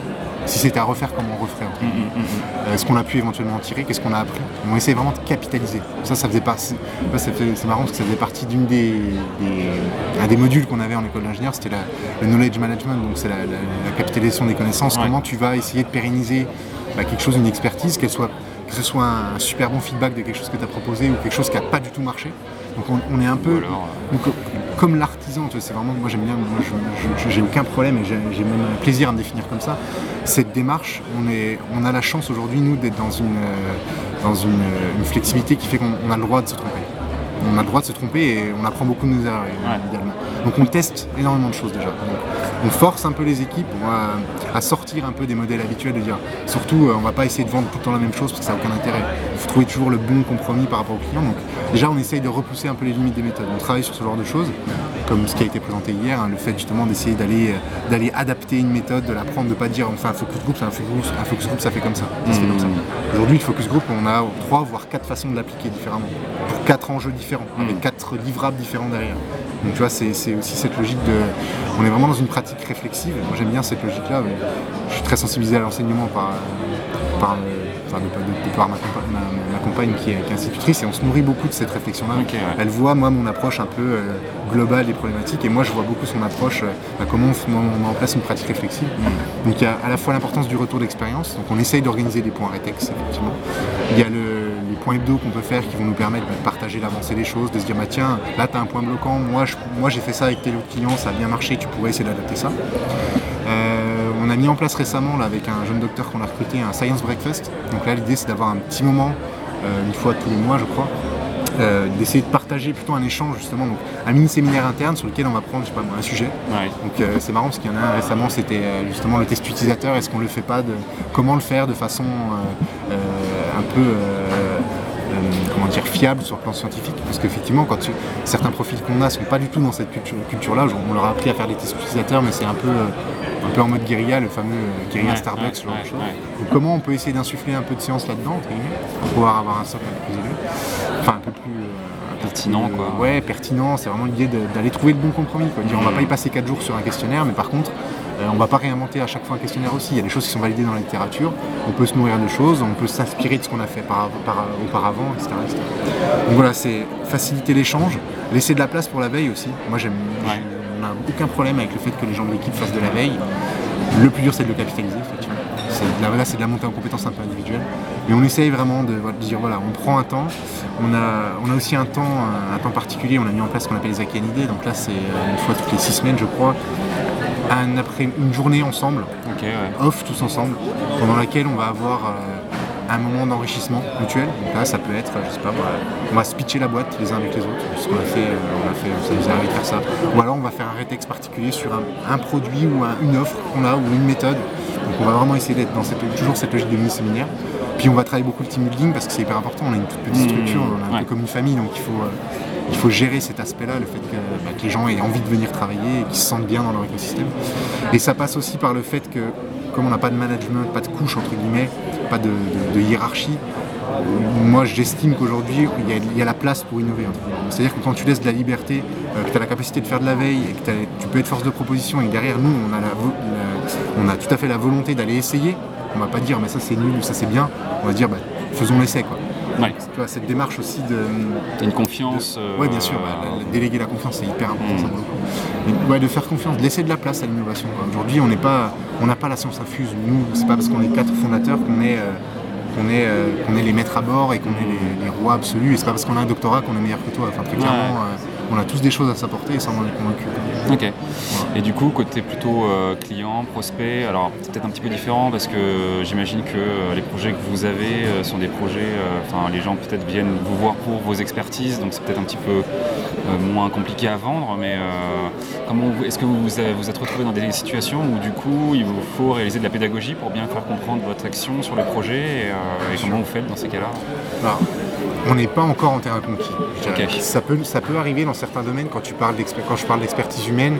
Euh, quand on travaille pour l'armée de l'air, on n'y va pas tout seul. On travaille avec des, divisions qui sont en interne, qui sont sensibles à ces questions-là. Par contre, nous, on va avoir un petit plus, euh, que ce soit, je sais pas moi, la maîtrise d'une méthode, d'un outil. Light tracking, c'était un exemple, hein, sur la 400M, on avait cette plus-value-là. On était capable d'aller faire de la pupillométrie, des traitements assez avancés, avancés sur, ces, sur cette, en partant de cette technologie. Donc euh, il y a toujours une marge de manœuvre, il y a toujours à, faire avancer entre guillemets la réflexion du client. Euh, pour le coup, la pédagogie, ça, le terme, souvent on parlait d'évangélisation. J'ai eu un, j'ai eu un échange, euh, je me souviens encore avec une personne qui m'avait dit que ça trouvait ça assez paternaliste comme terme. Et dans les faits, c'est ça, c'est à dire qu'on est. Moi, je parfois, on part un peu avec notre bâton de croisé, on va expliquer ce que c'est, ce qu'on fait concrètement, à quoi mm. ça sert. Donc après, l'idée, c'est de trouver des axes. Tu as des gens à qui euh, le retour sur investissement, c'est ce qui va parler le plus. Aujourd'hui, le retour sur investissement de l'UX, moi, j'en ai absolument aucun doute. On est capable de dimensionner euh, le fait qu'une information ne soit pas trouvée ou qu'un opérateur perde de temps à chercher un document à chaque fois qu'il le cherche. tu prends le nombre de fois qu'il le cherche par jour, son coût horaire, entre guillemets, et tu fais tu multiplies ça par le, par le nombre de personnes qui sont concernées et tu as un chiffre à la fin. Mmh, mmh, Donc mmh, s'il faut taper par là, si tu, peux, tu veux quantifier par là où le, bas blesse pour certains, tu peux le faire. C'est une façon de faire. Mais on est plutôt dans la, dans, la, dans, la, dans la démarche de conviction du fait qu'aujourd'hui on a une méthode. On n'a pas une recette magique, il n'y a absolument pas ça. Par contre, on est capable, on a un certain recul, on a une certaine expérience, une certaine expertise, et on est capable de déterminer euh, une méthode, un apport du terrain, un apport de, la fouille documentaire, un apport de la capitalisation de ce qui a été fait chez le client en amont, pour lui dire voilà, aujourd'hui vous avez fait ça, vous en êtes là, demain vous voulez aller là, nous on vous propose un chemin. Hmm. Donc après, on fait énormément de pédagogie, ça pour le coup, c'est quelque chose qui nous prend un temps fou. Enfin, typiquement sur les avant-ventes, on a un niveau de transparence et d'explicitation de, de, ce qu'on va faire et de pourquoi, etc. On se justifie énormément en fait, parce que parce qu'on a envie que les gens soient convaincus. Moi, j'ai pas envie qu'un client signe un bon de commande en disant bah, bah c'est bon, vas-y. Ils comprennent pas la moitié de ce ça et puis, et puis, fais-moi mon site quand je, la fais courte. Donc on est, dans tous les cas, on a besoin d'avoir quelqu'un de convaincu en face de nous. Donc ça, ça passe forcément par un argumentaire. Après, on va aller chercher, euh, on va aller chercher les, éléments qui, sont les plus pertinents en fonction des, en fonction des. C'est tellement varié en fait. J'ai pas de réponse dans l'absolu puisque ça, bien sûr. Je vais pas m'adresser de la même manière à, un très grand groupe qui va être dans le digital et qui a déjà par ailleurs travaillé en UX avec d'autres agences, etc j'arrive pas en terrain conquis, mais j'arrive dans quelque chose où ils ont déjà certaines bases. Parfois, il nous arrive de travailler dans des domaines pour lesquels, euh, quand tu dis UX design, on te regarde en disant euh, pardon, euh, qu'est-ce que c'est concrètement Moi, je veux, moi, je veux une interface. Oui, mais vous inquiétez pas, c'est, pas incompatible. il y, a, toujours cet enjeu d'expliquer le pourquoi, le comment et vers quoi ça peut aller. Ça, c'est quelque chose sur lequel on travaille énormément. Donc, typiquement, on évite la majorité des cas, on évite d'envoyer un simple devis. Le simple devis, c'est assez c'est pas vraiment compatible avec la façon dont on travaille aujourd'hui. Comme on a besoin d'avoir pas l'approbation, mais l'adhésion vraiment du client et du prospect euh, sur la méthode en disant voilà, par rapport à votre thématique, nous on vous propose ça. Euh, s'il y a besoin de négocier, etc., de dire moi j'ai pas le budget, etc., on va, on va, on va, on va essayer de dégrader l'approche. par contre, on va mettre les, on va mettre on va allumer les voyants rouges en disant par contre, ok, vous voulez vraiment y aller, nous, on vous dit que si on fait pas ça et qu'on fait pas ça, ça n'a pas forcément intérêt. Voire même, on vous dit, si on peut pas faire ça, nous, on peut pas travailler. Donc voilà, il y a aussi cette posture, il faut être parfois un peu plus ferme. Alors là, par contre, ça a des enjeux, euh, voilà, ça, ça, recoupe des enjeux économiques qui, peuvent être vitaux pour une structure. Nous, on a la chance aujourd'hui de ne pas en être là. ça marche plutôt bien, donc on, peut se permettre de dire non à des gens, de dire là, vous n'êtes pas mûr. Là, là aujourd'hui, ce qu'on vous dit, c'est d'aller faire une étude de marché, de mm. revenir nous voir ensuite. Et, bien, et ce qui est assez intéressant, c'est de voir justement la réaction des gens. En fait, quand tu es transparent avec un client, tu lui expliques que d'après ton expertise, que toi tu penses, et que tu n'es pas le seul à le penser, parce que tu en as parlé avec l'équipe, tu dis que par rapport à leur maturité, leur projet, leur envie, leurs besoins, etc., y compris s'ils sont financés par n'importe quelle bourse ou quoi que ce soit, ça sert à rien d'y aller maintenant. Vous n'êtes pas prêt, c'est pas mature. Donc c'est aussi cette posture-là de dire euh, je suis pas un vendeur de, de saucisses plates, entre guillemets, je vais pas te vendre mon émerveil. Si je pense, si je suis pas convaincu que j'ai quelque chose à t'apporter, je te le ferai comprendre. Et puis il y a une honnêteté du coup qui se dégage qui fait que peut-être le, mec va revenir plus tard. On, chouchoute euh, beaucoup les gens avec qui on travaille.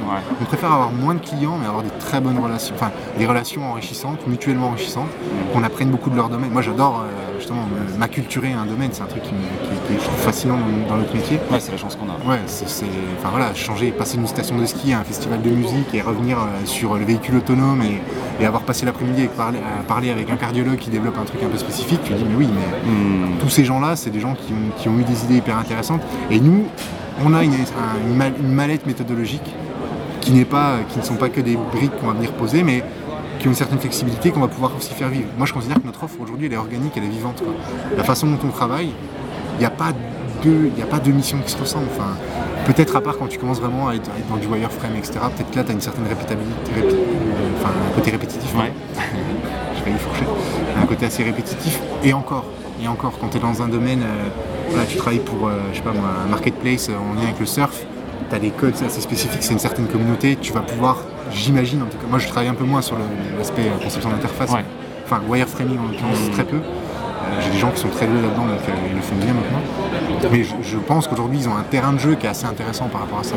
Ils passent vraiment de choses qui sont très variées. Tu travailles pour, euh, pour Pôle emploi ou la Caisse d'assurance vieillesse, tu encore dans d'autres thématiques, dans des jeux de contraintes qui sont hyper particuliers, sur lesquels tu as toujours cet enjeu de dire je dois innover, je dois améliorer les choses. Par contre, euh, parfois, euh, j'ai un peu carte blanche et parfois, j'ai 25 garde-fous avec différentes contraintes qui vont m'empêcher d'avancer comme j'ai envie. Donc là, l'idée, c'est de pouvoir se, frayer un chemin et dire, par rapport aux enjeux informatiques, techniques, budgétaires, politiques, etc., voilà ce qu'on est capable de faire. C'est ce côté un peu flexible, adaptable, vivant, qui est assez intéressant. Ok. Et du coup, tu, euh, euh, tu disais par rapport à cet aspect guérilla et tout ça, effectivement, par rapport à euh, ce que pouvait, ce qu'a pu dire Karine Lellemant pendant sa conférence, toi, c'est une attitude entre guillemets aussi que tu as énormément. Tu disais que toi, tu en faisais beaucoup quoi, de, de guérilla. tout à fait, on, est, on est vraiment dans cette logique de. de, de, de- D'a- d'adaptabilité, en fait, enfin, d'adaptabilité, quoi, du coup. alors, il y a le côté caméléon en fait, dans cette Ouais. histoire. C'est de dire, en gros, euh, ce qu'on fait, moi je considère qu'on est capable de le faire dans à peu près tous les domaines. On a quand même aujourd'hui la chance d'avoir un portefeuille client euh, qui va de la petite start-up dont tu n'as jamais entendu parler jusqu'à très grand groupe en passant par une institution, l'armée, enfin voilà, des choses qui sont hyper variées et pour lesquelles on a toujours réussi à appliquer nos méthodes, à appliquer notre façon de faire, notre savoir, notre savoir-faire, je dirais, notre, notre champ d'expérience, notre champ d'expertise.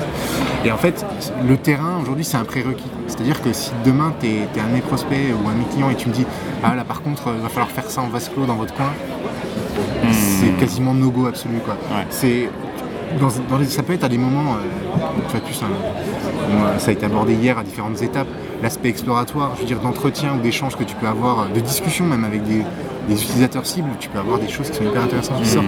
Et ça va pas te passer, tu vas pas y passer des jours entre guillemets. T'as vraiment, euh, tu- moi je suis convaincu de la richesse. Euh, y compris avec un petit échantillon. Tu vois, on va préférer avoir des échantillons.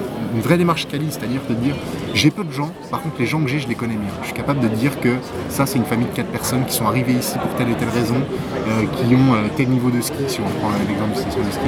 Et voilà, j'ai une, bonne qualification de ma cible, de, la personne avec qui, je me suis entretenu. Et du coup ça c'est hyper important pour pouvoir bah, analyser, extrapoler et, tirer le nectar un peu de ce que tu as pu euh. Donc le terrain, le côté itératif, le côté test, c'est un truc sur lequel on se bat énormément. Euh, Aujourd'hui, on vend, on vend jamais de, de prototypage si on n'a pas une phase de, de, d'itération utilisateur. Quand on fait des sprints UX aujourd'hui, on a toujours au moins une demi-journée avec des utilisateurs sur 5 jours de sprint. Donc, ça fait partie de la culture, ça fait partie de l'ADN. y compris dans des, dans des, euh, dans des- ce qui est très- j'ai deux exemples intéressants. Le premier c'est Bordeaux Métropole. Sur, sur- tu vois, on dit métropole tout de suite, ça te fait, tu te dis ok, il y a un truc un peu, euh, un peu lourd, comme ça a été évoqué justement sur l'aspect euh, euh, startup d'État et ta plateforme Ouais, par, ouais, par le conférencier d'hier. C'était hyper intéressant de cette espèce d'a priori qu'on a justement sur la grosse machine hyper lourde, etc et en même temps qui, qui est la puissance et qui, qui fédère euh, bah, plein de citoyens dans une grande ville comme Bordeaux par exemple. Quand on est arrivé, qu'on leur a dit c'est hyper important d'aller sur le terrain, ils disaient mais nous on peut pas. Bien sûr que si vous pouvez. Enfin, c'est, l'idée aussi de les Pourquoi ils avaient ce accompagner. blocage-là Enfin, Je sais pas, je enfin, c'est, vraiment une, c'est une crainte je pense. Parce qu'effectivement c'est prendre le... Il faut assumer quand même le fait d'aller, te confronter à des utilisateurs parce que parfois c'est très dur. Il y a une exposition, quoi. tout à fait. Nous, ce qu'on ce qu'on dit à nos clients, c'est euh, tu viens nous chercher pour un audit, attends-toi à, à avoir des retours qui vont pas te plaire. Mais si les gens disent ah, machin, je comprends pas, en gros vous nous démontez notre truc, oui, mais en même temps on est là pour ça. oui. pas- ce qui va bien, on vous en parlera, mais c'est pas c'est pas le problème entre guillemets, c'est pas le focus. Ce qui compte, c'est les grains de sable. On cherche les grains de sable, on cherche la Donc voilà, c'est cette démarche d'aller euh, d'aller au contact euh, d'aller au contact de l'utilisateur, quel qu'il soit. C'est ce qu'on parle euh, d'une thématique pour une compagnie aérienne sur une application de recherche de billets, qu'on soit pour un citoyen dans une métropole avec un- une espèce de guichet numérique qu'il va avoir dans sa poche, que ce soit dans une station de ski, genre. Et l'autre exemple qui est très marqué aussi, c'est le, monde de la recherche, parce qu'aujourd'hui on y est toujours, on a toujours un, pied au moins dans la recherche. Et euh, j'ai un exemple très récent, là, je suis allé- il y a eu un meeting, en fait on fait des meetings face à face tous les six mois, et en fait je suis arrivé en disant ouais, très bien, on fait de la conception, conception centrée utilisateur dans ce projet, il n'y a aucun problème. J'aurais sorti une norme en leur disant voilà, il y a six principes clés dans la conception centrée utilisateur. Le premier c'est la définition explicite des utilisateurs, le deuxième c'est l'implication continue des utilisateurs dans le process de design. Donc ça je pense que tu, connais un peu la- le, le principe forcément. Et là, en fait, les gens me disent Ah ouais, mais bon, euh, du, vous faites du human centered design, mais bon, vous comprenez, allez voir des utilisateurs, etc. Ouais. Là, typiquement, tu, tu te retrouves face à des gens qui sont qui n'ont pas encore franchi le pas de se dire Oui, faisons-le, mais faisons-le vraiment. quoi. Hmm. Donc là, c'est de dire bah, Ok, nous, on propose une démarche où on va aller dans des showrooms, on va aller rencontrer rencontrer des gens qui vont. euh, qui vont dans le showroom Tesla à Lyon euh, parce qu'ils sont potentiellement intéressés par l'automatisation. Euh, on va aller passer du temps avec des gens qui sont des vendeurs de voitures. Parce que le vendeur de voitures, euh, toi, tu as beau être équipementier, tu sais pas tout en fait. Mm. La personne qui est au contact quotidien des utilisateurs, c'est eux. C'est c'est les gens qui vendent des voitures aujourd'hui. Donc un, un commercial dans un, chez n'importe quelle marque, pour moi, il a un savoir, il est, il est capable de me transmettre des éléments que je mettrais un temps fou à, récol- à récolter en allant interviewer 10 000 personnes. Donc on va être à différents niveaux. On va parler à l'utilisateur final, on va parler à des relais, des points de contact avec l'utilisateur. Et puis on travaille en parallèle avec les gens qui produisent ces solutions dans des visées qui sont très souvent technocentrées. Donc voilà, c'est deux, c'est un, peu le côté institutionnel étatique et euh, le monde de la recherche qu'on arrive à emmener dans cette logique, euh, y compris en disant écoutez, on va pas, on va pas y passer six mois, on va pas y mettre euh, Ouais. un effort colossal. Par contre, on considère que c'est nécessaire et absolument euh, indispensable. Ouais. Donc dans ces démarches de conviction, il faut convaincre. Donc là, il faut aller Mmh. s'appuyer bah, sur, ce qui est, sur ce qui leur parle. Donc tu sors une norme, c'est assez clair au moins. Tu sors, euh, il y, a, il y a une- il y a- il y a très peu de normalisation dans l'expérience utilisateur, mais il y en a une sur laquelle tu as ces fameux six principes qui sont, euh, voilà, bah, quand tu parles à quelqu'un qui va chez un équipementier, ça, ça lui parle. Ouais. Parce que lui, son domaine, c'est la réglementation. Donc, euh, il faut aller trouver le bon, euh, le bon médium quand tu veux parler à une- Mm, en fonction de l'acteur que tu as en face de toi.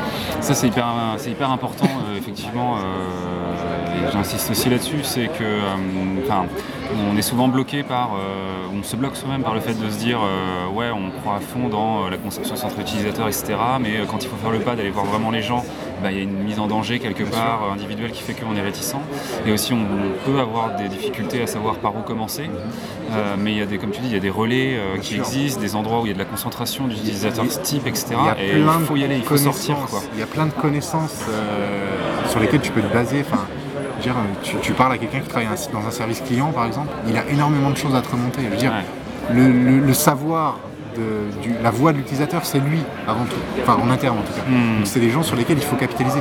Et très souvent, nous, nos clients disent Mais pourquoi vous voulez rencontrer les hôtesses, etc. Mais c'est parce que c'est hyper important. Elles passent leur journée au contact des utilisateurs. Donc, les gens se disent Ah, mais oui, effectivement. Donc Ouais. après, voilà, tu as, cette démarche où tu convaincs et tu, tu fais la démonstration aussi. Très souvent, c'est ça. hein. Nous, il y, a un- il y a un exemple très clair sur le, le côté euh, qui est en lien avec l'aspect pédagogique, etc. Quand tu travailles avec des gens qui ne connaissent pas du tout cette démarche, ce qu'on propose en général, c'est des points de sortie. Ce que j'avais expliqué dans la conférence à, à- de cette année, c'est d'expliquer que si tu proposes euh, quelque chose qui est, qui est segmenté en différentes étapes, qui vont se nourrir les unes des autres forcément, et tu proposes des points de sortie au client. Tu dis voilà, nous on va faire une démonstration. Première étape, on n'est pas convaincu, vous n'êtes pas convaincu, on s'en va, on arrête. Sert à rien d'aller chercher plus loin.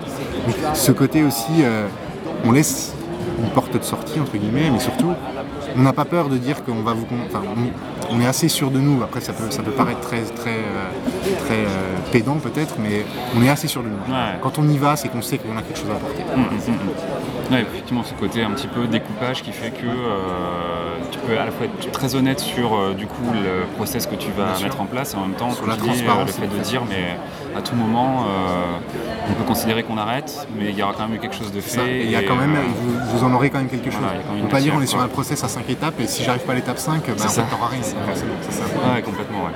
Mais ouais, très intéressant, enfin, très important de sortir de son bureau euh, quand on, on prétend avoir cette Et démarche-là. très important et je dirais même très frustrant pour des. Je rencontre beaucoup de gens qui travaillent euh, dans différents secteurs, soit en régie, en- pardon, chez l'annonceur ou en agence, qui nous disent mais moi, moi je, les utilisateurs, je, je rêve d'y avoir accès et je peux pas quoi. Mm. Et je me demande comment ils peuvent travailler. Franchement, ça va être, ça va être très frustrant pour. Ouais, effectivement, ouais, Ouais, c'est sûr. Euh, et du coup, euh, la question qui vient, c'est euh, finalement aujourd'hui, euh, est-ce qu'on peut qualifier quelqu'un, comment on peut qualifier quelqu'un de bon professionnel de l'UX s'il y a des gens aujourd'hui qui nous écoutent, qui veulent se lancer un peu dans cette démarche-là et c'est quoi un peu les, les bases à avoir ou en tout cas euh, peut-être la manière de voir les choses euh, importantes quoi. Euh, on a un petit peu déjà évoqué là, le fait d'avoir la curiosité d'aller vers les utilisateurs et toi est-ce que tu as un avis là-dessus de se dire même s'il y a beaucoup de typologies différentes de professionnels de l'UX Il y a- la première phrase, elle va, elle va étonner personne, c'est qu'il y a autant de définitions de UX designer qu'il n'y a de UX designer. ouais Donc il y a un nous on travaille, quand on, quand on recrute notamment, on accorde énormément d'importance à la- aux aspects euh, plutôt euh, personnalité, posture justement. Donc, si tu veux à la limite la compétence technique, si tu me dis que tu as un as d'Axure, certes, très bien. Par contre, ce qui va m'intéresser, c'est plutôt ta façon, euh, ta façon de te positionner justement. Est-ce que tu es vraiment dans une posture par rapport à, ce- à ce- à cette, cette thématique ou cette façon de travailler? Donc est-ce que tu es capable de travailler en équipe? Est-ce que tu es capable de, de- de- d'avoir euh, bah, d'oser déjà au contact de l'utilisateur? Parce que ça c'est pas forcément donné à tout le monde.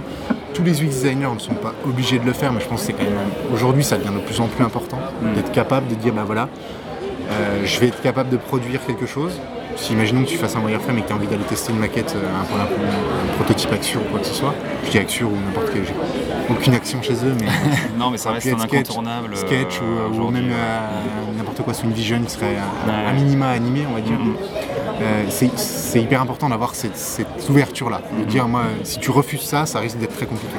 Le, côté, euh, je suis un designer dans mon bureau, j'ai un peu de mal à y croire. Après, c'est toujours très compliqué parce que tu vois, comme on a cette partie research et design, euh, tu peux être un très bon architecte de l'information. Donc euh, plutôt avoir une connaissance de, bah, des fondements de comment je, je vais structurer un contenu, comment je vais créer euh, l'arborescence d'un site ou même d'un système complexe, ce genre de choses. Puis tu as quand même cette partie connaissance de l'homme. C'est un truc qui me. J'aime bien travailler avec des gens qui ont quand même cette ouverture d'esprit-là. Si, si je leur demande pas d'être psychologue ou quoi que ce soit, c'est pas du tout l'idée, mais Ouais. d'avoir une certaine ouverture, une certaine curiosité. Et s'ils n'ont pas forcément eu cette ouverture-là, dans leur cursus ou dans leur parcours, qui s'y intéressent et qui s'y forment un petit peu. Donc, euh, je pense qu'aujourd'hui, c'est un peu l'ouverture qui est nécessaire. On parle beaucoup euh, parfois juste d'empathie. Est-ce que toi c'est un mot que tu valides entre guillemets ou est-ce que c'est trop flou ou trop euh, C'est c'est toujours intéressant d'essayer de mettre des, des qualificatifs ou des mots sur, euh, sur, sur, un, sur, sur- sur un attendu, entre guillemets, ou un, un prérequis pour un métier. C'est vrai que l'empathie, si tu n'as pas d'empathie, c'est assez compliqué effectivement de te mettre dans une posture où tu vas essayer de comprendre le monde du point de vue d'une tierce personne. C'est un peu ça l'idée. Quand ouais. on parle de représentation du monde, c'est euh, moi demain je travaille pour, euh, je sais pas moi, une- ma thèse était orientée sur les seniors par exemple. Seniors et conduite, c'est un truc très spécifique. Euh, mes parents sont pas encore seniors, euh, je connais assez peu de seniors qui conduisent, mais par contre j'ai appris énormément à leur contact. Euh, j'ai aussi déconstruit énormément d'a priori que j'avais sur eux. Tu vois. Donc, le fait de dire euh, euh, les, les seniors sont pas, sont pas technophiles, c'est pas forcément vrai. Tu vois, les, geeks, Ouais, de, vrai, les geeks la voiture aujourd'hui, j'en discutais beaucoup avec mon directeur de thèse, on est assez convaincu que c'est des gens qui sont plutôt considérés comme des seniors. Et même, même comprendre l'enjeu de ce que c'est que garder sa mobilité, etc., quand tu es un senior, c'est hyper important d'essayer de te projeter 5 minutes en disant Attends, concrètement, là j'ai, euh, j'arrive, je sais pas, j'ai 75 ans, euh, je suis une femme, j'ai perdu mon époux, j'ai pas conduit depuis 30 ans. Comment ça se passe pour moi aujourd'hui, quoi, concrètement vraiment. Ouais. Donc, euh, donc ce côté euh, se projeter pour moi. L'empathie, je sais, je pense que oui, je, je suis assez d'accord avec ce terme. J'ai pas, je rejette pas, Ouais, ouais, ouais. Je rejette pas ce, terme ou cette posture, mais c'est vraiment le, ouais, c'est la posture qui va avec. C'est de Hmm. s'ouvrir aux autres, ne pas travailler avec des œillères, être, euh, se remettre en question. Ça c'est hyper important. Le côté, euh, t'es pas, pas une diva entre guillemets. quoi. C'est pas parce que t'as pondu un wireframe que t'es le roi du monde. Ouais. C'est pas parce que ça fait 12 fois que tu fais ça sur un site ou une app que t'es le roi du monde. Dans tous les cas, euh, ça doit être challengé, ça doit être remis en question. Il va falloir que tu acceptes ça. Donc ça aussi, en termes de personnalité, ça veut dire quelque chose. Ouais, tout à fait. Donc c'est euh, voilà, je pense qu'il faut un certain, euh, il faut certaines qualités humaines en fait pour être designer.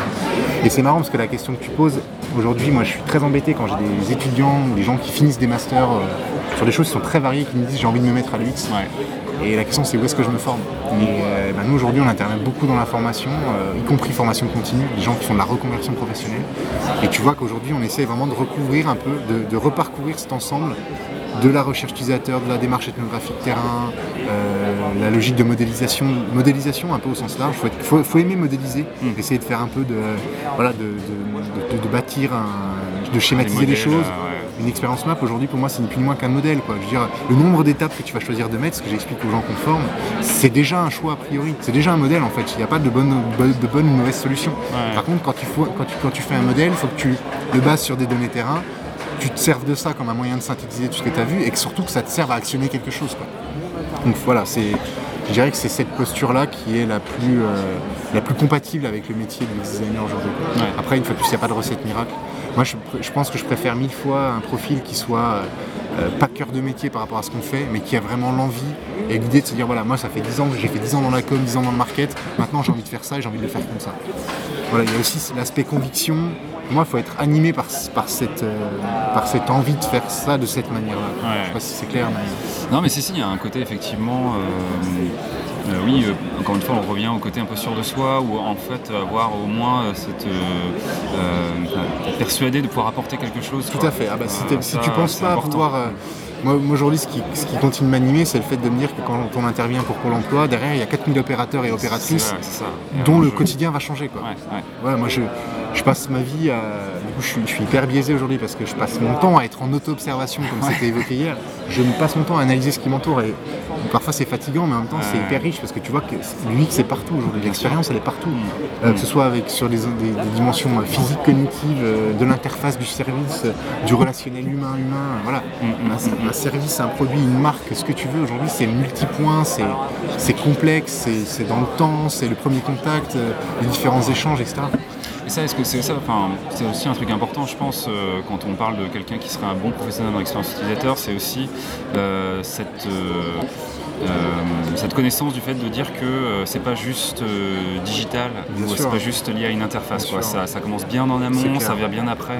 Et ça, c'est faut aussi le savoir. Il y a des gens aujourd'hui qui sont formés à être designers dans des écoles ou des trucs comme ça, qui vont faire de l'interface ou qui vont un petit peu, je m'excuse du terme, mais se palucher devant une petite maquette d'application mobile parce qu'on est aussi beaucoup là-dedans, dans les dribbles, dans les machins, dans les trucs. Mais en fait, du coup, quand on parle vraiment de, du X design aujourd'hui, et si on veut que notre métier en tant que designer d'interface ne meure pas tout simplement et qu'on se retrouve demain à être euh, euh, bah, les, personnes qui faisaient du print euh, il y a 10-15 ans, quoi, bah, il faut aussi accepter que, encore une fois, on sorte de l'interface de l'ordinateur parce que voilà, quoi. Ouais, ça je l'ai peut-être pas appuyé beaucoup, mais évidemment c'est hyper important. Enfin, moi l'interface ça reste qu'un point de contact. donc, ça. donc, ça. nous arrive très peu aujourd'hui d'intervenir. Je sais pas si j'ai des exemples en tête où on vient nous chercher en disant voilà on a un problème de lisibilité de l'interface, on a très peu de marge de manœuvre, il faut en gros que vous trouviez des moyens rapidement d'optimiser les choses. Mais ce qui est marrant, c'est que derrière les leviers, ils sont pas forcément sur l'interface, ils mm. sont tout autour. Mm. Donc quand tu fais de la conduite du changement, parce que ça aussi, on y a été quand même pas mal formé sur l'aspect ergonomique. Enfin, la démarche d'intervention ergonomique, c'est le terme, c'est vraiment ça. C'est une démarche, c'est une intervention. Euh, ça se fait dans un système, dans un, dans un, domaine une fois de plus, et, surtout ça sert à emmener, à emmener un changement. Donc le changement, il est euh, marginalement sur l'interface dans certains cas, mais il va passer par euh, l'aspect organisationnel, les procédures, la logique de déploiement aussi. C'est important parce qu'aujourd'hui, nous, on travaille de, je disais, sur toutes les étapes, et y compris sur l'accompagnement. Une fois qu'on a livré, bah, éventuellement, on peut aller jusqu'à des aspects créatifs aujourd'hui, puisqu'on a, on a, internalisé la compétence en interne. Par contre, le développement sur le chose, on ne fait pas, et c'est un choix, parce que notre cœur de métier, nous, c'est de la conception. La conception, elle s'arrête au moment des plans, entre guillemets. Poser les, poser les briques, après, c'est un autre métier. Donc, on va soit accompagner nos clients quand ils ont leurs prestataires, soit quand ils, sont en, ils ont les compétences internes, et on va plutôt s'arranger pour être présent après, parce qu'on se dit, euh, notre métier non plus ne s'arrête pas là, enfin, notre, production s'arrête là. Par contre, notre devoir, dirais, c'est d'aller s'assurer que l'intégration de ce qu'on a conçu soit respectée. On n'aille pas dénaturer quelque chose. Il y aura forcément des compromis à faire, ça c'est évident. On va, on va ajuster les choses, etc. Par contre, il faut qu'on soit dans la boucle. Parce que, moi, quelque part, je pense qu'on est un peu garant de l'usage, de l'utilisateur, de, ce qui a été conçu au final. Et évidemment, l'expérience, comme tu l'as dit, elle dépasse. Aujourd'hui, les interfaces, on en parle, elles sont partout autour de nous, d'accord. Mais ce qui fait la mayonnaise qui, prend ou qui prend pas, c'est l'ensemble. C'est pour ça que moi je me suis rapproché, je me suis ouvert assez récemment, enfin relativement récemment, à tous les enjeux de communication. J'ai des profils aujourd'hui avec qui je travaille qui sont, euh, alors pas, dans mon équipe mais un peu autour de nous, des profils qui sont UX euh, slash euh, com, plutôt, des gens qui ont travaillé vraiment dans la com. Et l'aspect microcopie, communication, message, etc., c'est quelque chose qui est hyper important. Hmm. La conf de ce matin sur la, j'appellerais ça la science de la typographie la typo, j'ai toujours su que c'était important. Mais dire, là, la, présentation qu'on a eue était vachement cadrée justement sur, sur l'UX c'est dans le détail. Quoi. Et c'est vraiment ça la question. C'est l'UX c'est dans le détail et elle est omnipotente, omniprésente, je dirais. Donc c'est, il va falloir soigner, euh, comme l'a montré euh, euh, la demoiselle qui parlait hier sur le filmmaking, les, les, backstage de la création pour le filmmaking, c'est exactement ça. Le détail va permettre de créer l'immersion, le réalisme, et du coup va permettre de, bah, favoriser l'adhésion, euh, euh, l'usage, l'onboarding, enfin toutes ces étapes-là. Donc tout ça sont des, points qui sont hyper importants. Et c'est assez ingrat en soi, parce qu'en plus, quand c'est bien fait, c'est presque invisible. C'est quasiment invisible, d'accord. On est tout à fait d'accord. C'est ce qui est enfin, ça, à la limite, il faut l'accepter. Ouais, bien sûr, voilà, c'est encore une fois. C'est un peu le, côté euh, le vengeur masqué euh, qui, va, qui va travailler. Le, le vengeur masqué ou l'homme de l'ombre. Mm, mm. Tant que c'est bien fait, ça doit pas se voir. Ouais, bien sûr. Et le plus difficile, c'est faire du simple efficace. Complètement. Euh, on en parlait déjà un petit peu tout à l'heure. Je ne sais pas si tu as d'autres choses à, partager par rapport à ça. C'était sur le côté un petit peu la démarche d'amélioration que tu peux avoir toi au quotidien, au sein de ton entreprise. tu as parlé des Science Breakfast, tu as parlé des points que vous faisiez aussi entre vous, euh, euh, des stand-up meetings et, tout ça. Est-ce que, euh, est-ce que tu avais des choses à ajouter par rapport à ça bah, Peut-être juste rebondir sur la... ce qui a fait qu'on s'est rencontrés en fait, c'est la, la, la, conf UXD, parce qu'on a vraiment essayé de, faire ce travail, d'appliquer nos méthodes à nous-mêmes. Et donc en fait en réalisant des personnages de nos clients, en travaillant sur l'expérience map d'un projet que tu vas réaliser. Ça c'était super intéressant. Et du, coup c'était vraiment cette idée de se dire bah, comment on est capable de tirer profit de ce qu'on sait faire en se posant la question de comment on fait ce qu'on fait. Hmm. en gros, c'était de l'UX, des prestations UX, c'est vraiment ça, de se dire comment mon client aujourd'hui, c'est mon utilisateur en fait. Donc on passe notre temps à, améliorer l'expérience de leurs utilisateurs, hmm, hmm. travaillons un peu sur la relation qu'on va mettre en place avec, avec nos utilisateurs qui sont nos clients.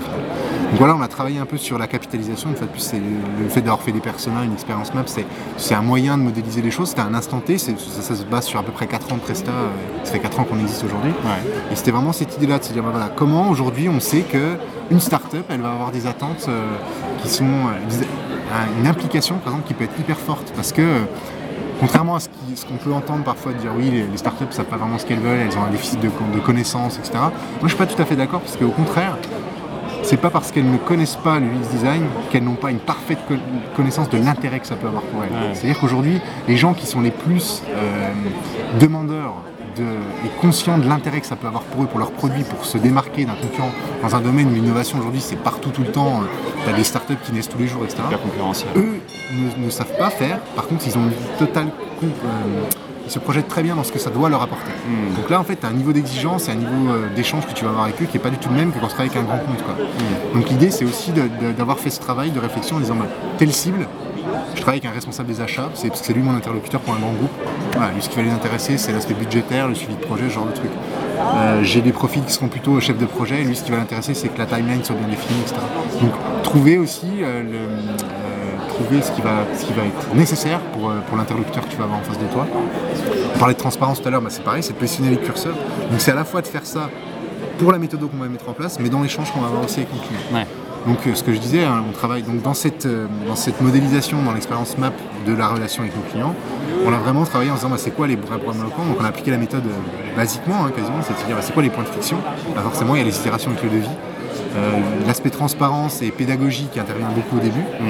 Il y a l'aspect suivi courant. Donc pour ça, ben, on a mis en place le, côté euh, point de contact unique privilégié, pas unique mais privilégié. Euh, tu as le côté un peu frustration des équipes quand on me dit bah voilà on a vendu ça, on nous avait dit ça, puis en fait ça va se passer comme ça. Donc là ben, on remet à plat ensemble, donc le côté participatif qui va permettre d'absorber ça. Et puis après tout l'aspect où on essaie de capitaliser sur la satisfaction, les points, une fois de plus on est dans une démarche réflexive, donc on a fini, t'es mon client, maintenant c'est à toi de juger. Bien, pas bien. Ce qui est très frustrant, c'est qu'on a du mal à avoir des, indicateurs de performance. Ça, c'est très très dur à avoir parce qu'il faut revenir 5-6 mois plus tard, Donc là, on commence à procéduraliser ça un petit peu en se disant, bah voilà, maintenant, on finit une mission, on sait que dans 6 mois, on va revenir vers le client parce que c'est le temps qu'il lui faut pour intégrer, internaliser genre, Donc nous aussi, on essaie de créer la, timeline de notre expérience client, quelque part, et de voir justement euh, comment. Euh, bah, comment on peut essayer de, gérer les phases d'avant-vente, les phases d'avant, pendant, après projet, ce genre de choses. Hmm. voilà, c'est le côté euh, essayer de s'outiller et, de, à un moment donné de ne pas être les cordonniers les plus mal chaussés. Bah, c'est un peu cette métaphore-là. Exactement, ouais ça, compense effectivement. Moi, ce que j'avais beaucoup aimé euh, pendant ta conférence, c'était aussi le, euh, comment ça se concrétisait, les supports que vous aviez imaginés, tout ça, euh, qui étaient vraiment des, des objets, des artefacts d'interaction avec le, les clients. Ça, j'avais trouvé ça vachement bien. Dans l'échange avec les clients, les, avant-ventes sont construites d'une certaine manière. On, essaie d'avoir vraiment une logique d'un document qui va être autonome. On est plutôt dans une logique de dialogue. Mm. C'est des choses toutes bêtes, mais sur un document, tu l'ouvres, on dit bonjour. Enfin, tu vois, as, un côté un peu, un peu humanisant aussi du document, essayer de sortir du, du côté PDF un peu, un peu froid, et euh, beaucoup d'accompagnement à la compréhension. Et, voilà, donc c'est l'idée de trouver un peu les, bah, les formats qui peuvent fonctionner, les choses qui marchent, qui ne marchent pas, hein. le côté euh, systématiser l'échange, euh, le débriefing post-projet, ne pas hésiter à prendre le temps pour aller déjeuner avec un client un peu plus tard pour savoir où ça en est. Tout ça, c'est du temps qu'on investit et qui ne nous rapporte rien, clairement, mais enfin financièrement, mais qui nous apporte beaucoup sur l'aspect à comment s'améliorer, parce qu'on est toujours comme ça, on, essaye énormément de choses. Chaque jour, on a une nouvelle idée, on se dit, bah tiens, on va essayer de faire ça comme ça. Parfois, c'est même un peu un, défaut, je dirais. On, commence plein de choses et puis parfois, on va pas toujours ouais, les choses. ça, ça, ça, capitaliser, peut arriver. Et après, bah, le format de la capitalisation, sur la question. Qu'est-ce qu'on en fait? Comment, euh, comment on le transmet euh, Comment ça reste dans le temps Nous, on, travaille, on est on est dans une démarche d'amélioration continue en tous les cas. Ok, ça marche. Euh, on se posait aussi la question un petit peu euh, tout à l'heure euh, du bon UX designer ou du bon professionnel de l'UX en, tout, cas, et que du coup il, était sûrement protéiforme et il avait sûrement beaucoup de visages différents. Euh, là, si on parle outils, atelier ou typologie de méthode, entre guillemets, la question elle va être aussi, je pense, un peu protéiforme. C'est est-ce qu'il y a des choses que tu conseilles plus que d'autres? Alors si on se met peut-être dans un contexte plus guérilla justement, pour des gens qui voudraient euh, initier ce genre de démarche-là, mais euh, qui ne savent pas encore vraiment comment le faire, ou en tout cas qui ont peu de, temps pour le faire. Est-ce que toi, il y a vraiment des trucs où tu te dis, enfin, il y a des méthodes qui sont vraiment à conseiller pour faire venir l'utilisateur et entendre ce qu'il a à dire. Peut-être des enquêtes ou peut-être un. Enfin, je sais pas. Est-ce qu'il y a un truc à privilégier plus qu'un autre pour toi, pour commencer? J'aurais plusieurs réponses, mais j'aurais essayé de faire court parce que j'ai déjà beaucoup parlé. je pense qu'on va, être sur un gros, un gros format, mais c'est pas grave, c'est hyper intéressant. en fait, la première chose qui a été très bien expliquée aussi hier, c'est que moi je suis très partisan d'aller prendre l'utilisateur là où il est. Entre Donc les, lieux de passage, c'est un, point très, très, stratégique je pense. Le côté en demander très peu, à des moments un peu stratégiques sur lesquels, je prends l'exemple de la station de ski une fois plus, parce que c'est une mission sur laquelle j'ai beaucoup bossé, donc euh, euh, les gens quand ils sont dans les files d'attente, ils ont du temps à tuer. Quoi. Quand ils sont dans les œufs, ils ont du temps à tuer. Donc c'est mmh. aller chercher l'utilisateur là où tu sais que tu vas pas euh, influencer, enfin pas dégrader son expérience. Tu as payé assez cher pour être là pour une mmh. semaine au ski. Je vais essayer de te prendre du temps là où c'est le moins, là où c'est le moins négatif pour là où es plus, plus. Donc ça c'est une posture, ça c'est un truc qu'on dit à nos clients, c'est aéroport, salle d'attente. C'est euh, remontée mécanique, très bien. File d'attente en bas, dans les œufs. Euh, on est dans la file d'attente éventuellement, je vais te faire passer devant tout le monde après parce que j'ai une, relation avec la marque. Hmm. Donc le côté euh, opportuniste un peu, savoir où se placer. Comment je vais effectivement aller dans un lieu de passage, laisser un petit élément, une, espèce de micro-sonde comme ça a été évoqué hier ce genre de choses. Il y a, euh, donc ça c'est plutôt pour le côté si tu as envie d'avoir de la data, de la data utilisateur. Je dirais qu'en interne, moi je, prendrais plutôt le parti dans l'interne euh, pour des clients potentiels, des gens qui veulent se tourner vers une démarche UX, ça, peut, ça passe vraiment par des transformations aussi en interne. Je pense que les clients avec lesquels on travaille, ce qui sort à terme, au terme de la mission, c'est pas que ce qu'on est capable de livrer nous. C'est-à-dire que c'est, on a, j'espère, en tout cas c'est ce, ce à quoi on travaille, c'est les retours qu'on a, on a insufflé quelque chose, une méthode, une posture, une façon de faire, une façon de voir les choses, une façon de se dire bah oui effectivement j'ai des points d'arrêt dans mon parcours, je suis capable d'aller capter des choses à ce moment-là. Euh, le fait de capitaliser sur des ressources que tu as en interne, parce qu'on en parlait tout à l'heure, d'avoir des, as des opérateurs euh, téléphoniques, tu as des gens au SAV, tu as des, pharmaciens quand tu es un distributeur euh, de produits parapharmaceutiques, pardon. Tout ça c'est des points de contact sur lesquels tu peux capitaliser. Donc déjà pose-toi la question de quels sont les gens qui peuvent t'apporter de la connaissance. Il y a ce deuxième point-là. Et le troisième que j'avais en tête, que j'ai mangé à force de parler, désolé, il va revenir. Ouais, ou pas. Peut-être tout à l'heure. Peut-être tout à l'heure, ouais. euh, mince, ah, c'est dommage s'il était bien bon, Mais trouver des portes d'entrée, en tout cas plus que des méthodes, euh, enfin, genre euh, vraiment très processisées, des points d'entrée pour aller chercher les utilisateurs, c'est plutôt ça que tu conseilles, identifier, identifier l'opportunité d'aller au contact de l'utilisateur ou trouver la personne relais qui va bien pour faire ça. le côté vivre l'expérience à proprement parler aussi, ça c'est hyper intéressant. Je, ce terme d'auto-observation, moi je parle plutôt d'audit expert, mais tu n'as pas besoin d'être un expert pour le faire. Vis le parcours client et vois ce qui se passe déjà. Mmh. On a beaucoup travaillé avec la station aussi sur ces questions-là, de dire bah, très bien, vous, êtes conscient que le funiculaire c'est un point problématique, d'accord, mais aujourd'hui quand vous venez à la station, vous venez en voiture et vous avez place de parking. Parce que tu travailles, tu es en interne. Donc le côté, euh, quand je suis en interne, je suis biaisé par rapport à un certain nombre de choses. Je ne me pose plus la question de m'orienter parce que je connais les lieux, mmh. ce genre de choses. Mmh. Reprends, tu as quelqu'un qui vient d'arriver dans ton équipe, très bien, montre-lui ta maquette. Ça c'est vrai que tu sois en agence, que tu sois, euh, que tu sois un client potentiel. Prends, tu as un regard neuf, tu as une personne qui peut avoir un regard neuf, propose-lui. Ça, c'est hyper intéressant, croiser les regards. Et euh, il était revenu, il est reparti. C'est horrible. Décidément. C'est horrible. Euh, si, ça, bah, juste, je suis désolé, je fais un peu une fixette sur ce qu'on a proposé à Flupa cette année, mais il y a un atelier qui, à mon avis, est assez intéressant, euh, qui est un peu déroutant pour les gens, c'est le c'est euh, David UX. Donc c'est quelque chose qu'on a proposé, on n'a rien inventé, hein, mais mhm. c'est l'idée de se poser la question de la pire expérience qu'on est capable de concevoir. Et en fait, pourquoi on fait ça? La justification, c'est de se dire aujourd'hui, on dit tout le temps qu'il faut penser aux attentes, aux besoins, etc. Donc en fait, on essaye de se mettre à la place des gens, on essaye de comprendre le monde de leur point de vue et de se dire bah, c'est quoi mes attentes, c'est quoi mes besoins, etc. Soit je les interroge, soit j'essaye d'avoir un a priori sur cette question. Et en fait, quand tu te poses la question de la pire expérience, tu passes pas par cette étape-là. Mais en fait, mécaniquement, tu le fais de façon quasiment inconsciente. C'est-à-dire que en imaginant ce qui va être le pire, tu trouves le contre-besoin ou le, tu vas trouver le frein pour le besoin. En fait, c'est une façon de retourner un peu le, questionnement. Et je trouvais qu'il y avait des choses assez intéressantes qui étaient sorties de l'atelier. Et moi, c'est vraiment ça, de se dire, arrêtons de, marteler le côté besoin, etc. Évidemment que c'est ça l'enjeu de la question. Par contre, on peut trouver des méthodes qui, contournent ça, mais qui à la fin vont nous permettre d'alimenter cette réflexion. En creux, qui vont, qui, vont permettre de revenir sur ces aspects-là. Mais, mais sans que ce soit la, question d'entrée. Quels sont les besoins de l'utilisateur? Ça, c'est le Graal. C'est quoi la bonne information au bon moment? Ça aussi, c'est un Graal. Mmh, mmh. La question, c'est comment tu y arrives. Euh, il y avait ça, et il y a un autre modèle que j'aime beaucoup, qui est en plus celui sur lequel on avait basé l'atelier à c'est le modèle de canot. En fait, j'ai découvert assez tard. Et, euh, et, ça, je trouve ça vachement intéressant en interne, une fois de plus, quand, tu proposes une solution, de dire en gros, euh, qu'est-ce qui va être de l'ordre de la fonctionnalité qui va être captive, qui va me permettre d'apporter des gens, mais aussi quel est le socle de l'existant aujourd'hui C'est-à-dire que quel est le minimum vital en gros hmm. On sait que dans le digital, le, référentiel est hyper haut de gamme. Christophe Cotin-Valois l'expliquait très bien à une conf euh, ici même euh, l'année dernière. Il parlait de design avec les protocoles. Il est très bien appuyé sur ce plan-là, le fait de dire qu'aujourd'hui dans le digital, le référentiel est très haut de gamme. Donc tu as besoin d'être dans. C'est pour ça que l'UX digital est aussi important. C'est parce qu'on a besoin d'aller vers des standards qui sont de plus en plus élevés. Et bien en fait, quand tu, quand tu te dis ça, quand tu fais l'exercice du modèle de canot, tu vas chercher la première, la première courbe en fait, qui va dire que ça, c'est l'existant. C'est-à-dire que si tu n'es pas capable d'arriver au moins à ça, ça sert à rien de t'engager dans le projet.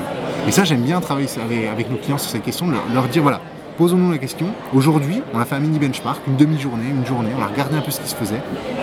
Voilà le champ, le, champ, le minimum vital entre Aujourd'hui, tu me dis, je lance une application, je sais pas qui va gérer, euh, euh, utiliser dans les transports en commun ou même dans, le train ou dans l'avion, le e-billet avec euh, luminosité automatique, ce genre de choses, c'est le must-have. Mmh. Ça, c'est pas le must-have, mais ça doit être fait au moins de la même manière que ça existe sur la SNCF, parce que ça devient un référentiel pour l'utilisateur. Donc le côté standard, savoir un peu sur quel est le socle d'attente d'attente, enfin c'est pas de l'attente utilisateur, mais de, prérequis, je dirais, qualitatifs pour un produit digital notamment. Et ça, je te promets que tu arrives à arbitrer un nombre de, projets en disant, vous pouvez pas faire ça, ça sert à rien d'aller plus loin.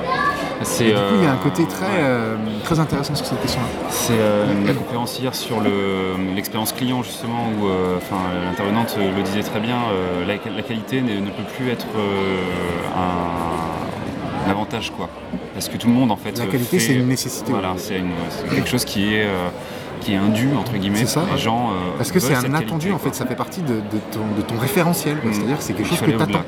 Demain, tu télécharges une application. Euh, les premiers écrans, a un truc qui se passe pas comme tu veux, tu es capable, enfin, plein de gens sont capables de la désinstaller et de ne plus jamais revenir. Mm. Donc on travaille parfois avec des clients sur cette question de dire, bah voilà, vous avez lancé une V1, elle n'était pas mature. Vous avez capté 80 000 utilisateurs, vous en avez perdu 60 000. Je caricature un peu, mais mm. demain, cela, c'est terminé. Enfin, le temps vous aurez beau communiquer tout ce que vous voulez, euh, vous n'avez pas deux fois l'occasion de faire une première bonne impression. je suis désolé, mais ces choses sont très banales. On me dit souvent, vous êtes, vous êtes des ingénieurs docteurs en bon sens. J'ai aucun problème avec ça. mais posons-nous la question de ce que c'est que le bon sens quand on fait de la conception. Donc, euh, ouais, voilà. Je pense que. Donc, euh, modèle de canot assez intéressant, qui en plus vient de la satisfaction. Donc, c'est pas forcément sur l'aspect fonctionnel, c'est pas forcément en lien avec l'aspect technique.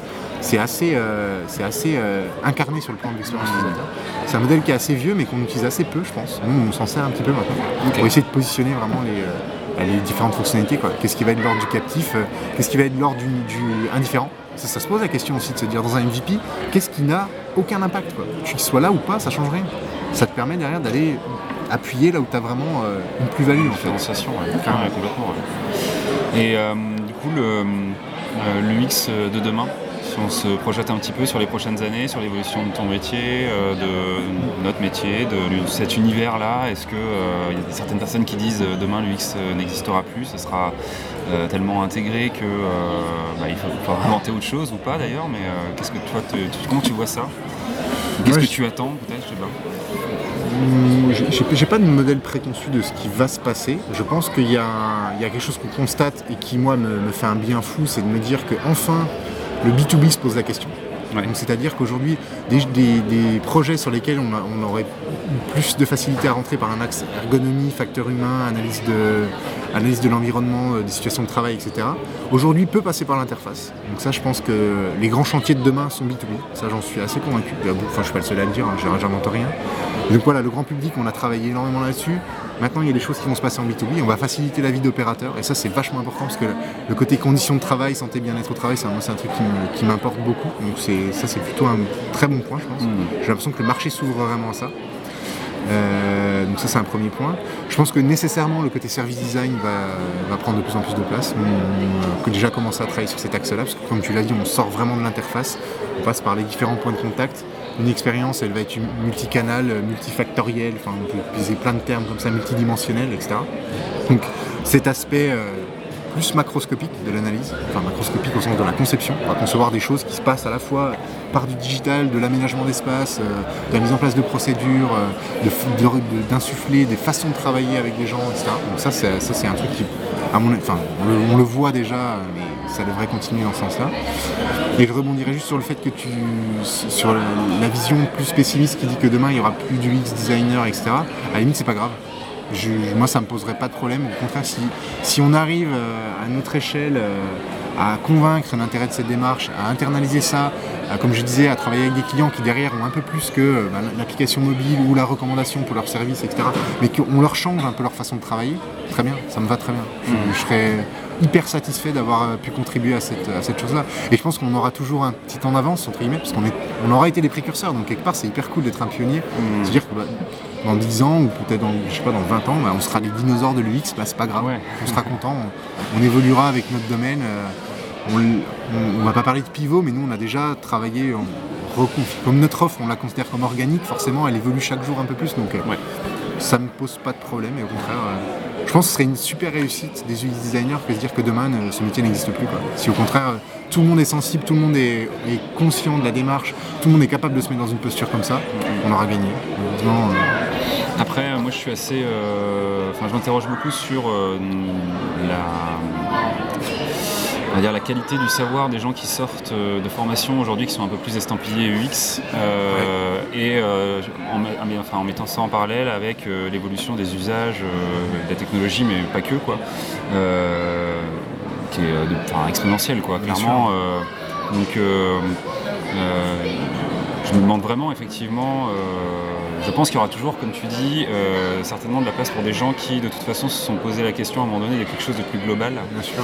Euh, parce que, voilà, demain, ça, ça sera tellement protéiforme que les gens qui aujourd'hui pensent que l'UX c'est de l'animation seulement ou ce genre de choses se vont rapidement, à mon avis, être dépréciés ou être largués par l'évolution des usages. Ouais, quoi. ouais, Enfin, les usages, ça c'est vraiment le cœur du truc. Quoi.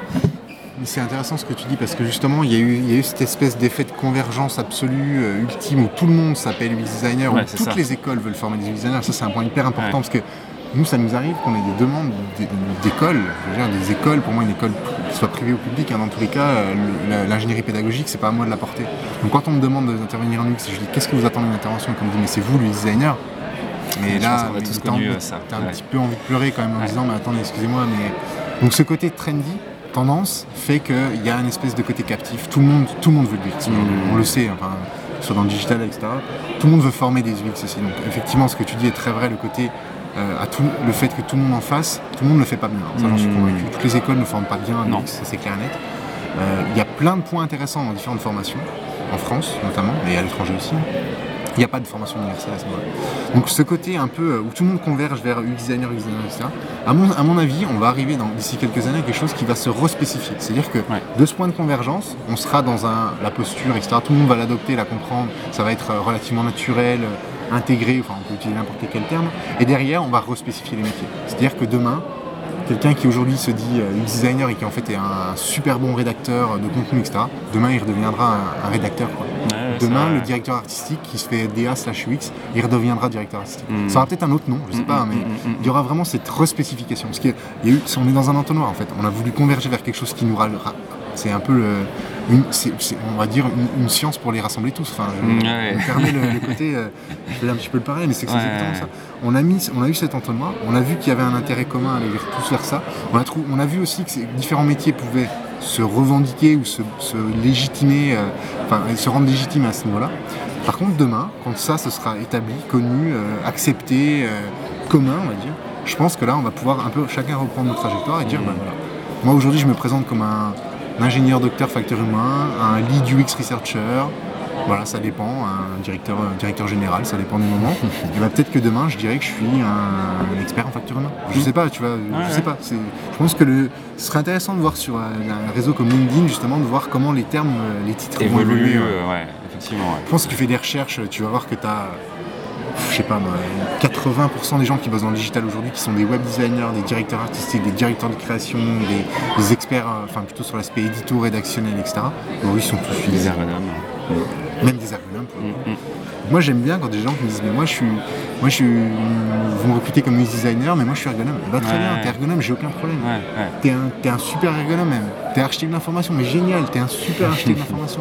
T'as pas besoin de te revendiquer UX. Ça, faut pas se cacher quoi derrière des termes, euh, vali- enfin des mots valises euh, qui veulent tout et je, je- finirais peut-être juste par un, par un point, c'est que on, est un peu, on aime bien être un petit peu provoque, mais pour moi l'UX designer ça n'existe pas. en fait.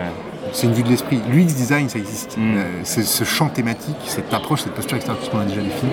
L'UX designer, c'est un moyen de se, bah, de se rassembler, en fait. Mm. C'est le- C'est l'estampe que je vais mettre, c'est le, galon, c'est je sais pas, c'est un signe distinctif qui permet bah, de communiquer avec toi. On communique ensemble.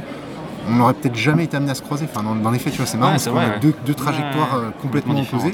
Pour autant, on arrive à discuter de méthodes, d'outils, d'approches, etc. Donc, Mm, mm, mm, ça, en soi, c'est hyper intéressant. C'est vrai, ouais. Et plein de gens ici, même des gens qui sont très très techniques, très dev, etc., qui, avec qui on arrive à avoir des points de convergence. Donc quelque part, ce côté fédérateur, bah, tant, mieux, quoi. Mm. Tant mieux. Ouais, c'est vrai. ben, on le voit, euh, on le voit à Rennes euh, à travers euh, UX Rennes, euh, où, euh, nous, on a clairement créé ce, ce rassemblement-là parce que euh, on se sentait justement pas expert et qu'on voulait attirer des gens qui étaient plus connaisseurs là-dedans. Et au final, c'est très hétéroclite les gens qui viennent à nos divers, divers formats, quoi. Euh, mais euh, je pense que les gens ont été attirés par le fait que c'était UX. C'était fédérateur. Rennes, UX Rennes, quoi. Ils se sont dit, ok, UX, euh, ça tout le monde en parle, donc je vais aller à ce truc-là. Et au final, c'est super riche parce qu'il y a vraiment des gens qui viennent du jeu vidéo, des gens qui viennent de l'architecture, de l'urbanisme, etc. On essaie en tout cas d'attirer ces gens-là. Euh, et comme tu dis, ouais, c'est un bon point de convergence. Ouais, je pense que c'est un très bon. Ça, c'est la- le, le point très positif que je vois au fait que Mm. tout se renomme euh, UX, UX quelque chose, quoi. ouais. UX stratégiste, UX évangéliste. UX designer, UX researcher, UX writer maintenant. C'est vrai, ouais.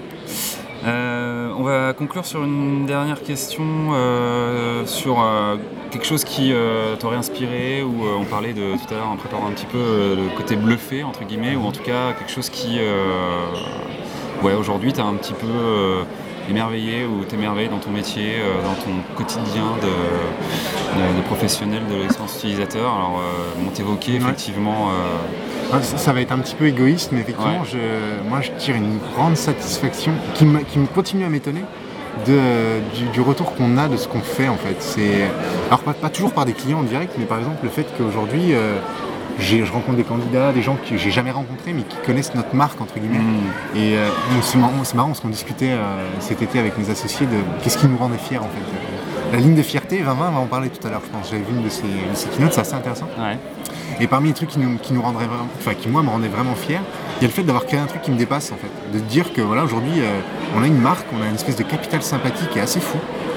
On est très bien identifié comme étant euh, des UX quelque chose mais avec une approche scientifique. Alors on a travaillé hein, pour ça, on a fait des confs ici l'année dernière, euh, j'ai un de mes associés qui est venu parler justement de l'approche scientifique dans une démarche UX. On a des gens comme Karine qui sont très très moteurs sur ces questions-là aussi. Donc voilà, ça, c'est un point qui, qui continue à me bluffer vraiment. Je rencontre des gens, euh, qui me disent Ah mais tu bosses chez Akeni des gens aussi qui, avec qui on discute et ils me disent Ah mais tu, tu devrais aller voir, il y a une boîte, elle est super sympa, ils font des trucs de fou. Et là en fait on me dit je bah, je- je. Donc c'est- voilà, ça c'est pour le côté un peu, un peu égocentrique, mais ça, fait, ça fait vraiment du bien, c'est super Mmh. intéressant. Et, et ce qui me, ce qui m'a bluffé, c'est ce que je te disais aussi tout à l'heure, c'est euh, bah, de me rendre compte qu'en fait, ce qu'on considère comme des vieilles, des vieilles industries ou des vieilles, euh, des vieilles machines, comme des institutions, etc.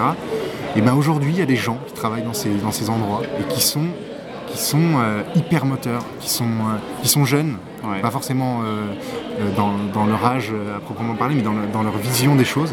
Et il y a des gens qui sont moteurs à ce niveau-là, et on peut faire bouger les choses.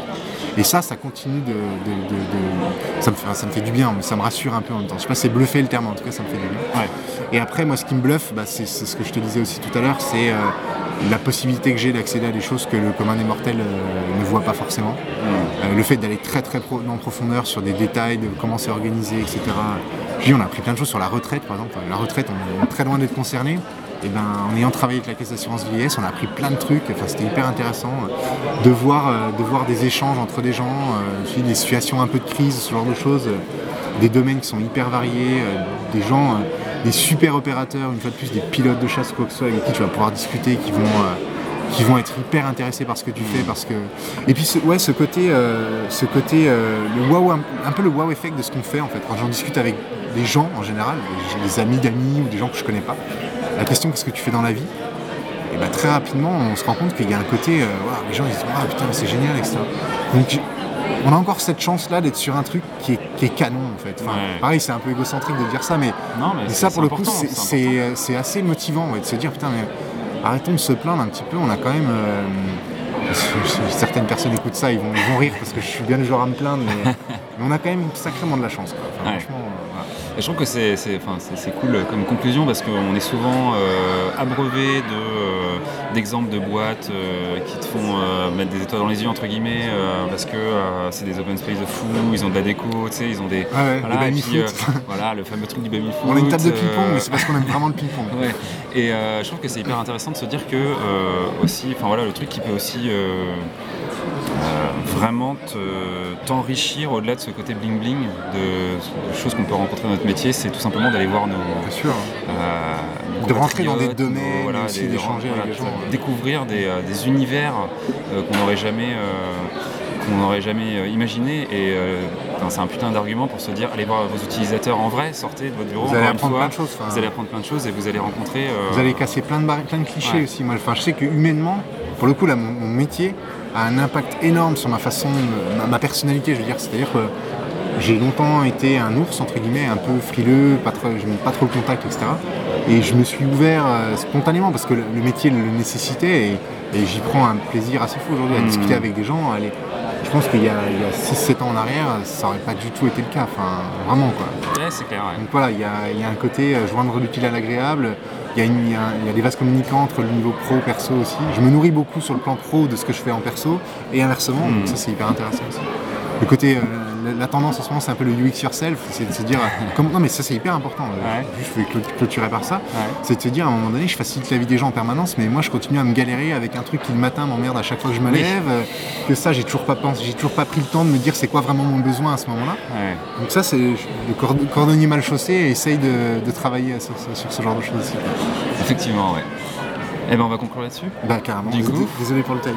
Je Non, il n'y a pas de souci, il a pas de souci. Je pense que ça sera, euh, enfin, ça sera un gros format et à mon avis on ne comprend pas grand-chose, que c'est super intéressant. Merci à toi d'avoir pris le temps en tout cas. Bah, merci pour l'opportunité, c'était cool. Et puis euh, à bientôt. Et puis euh, à tous ceux qui nous écoutent, à bientôt pour de prochaines interviews dans le format Salut les designers. Salut Salut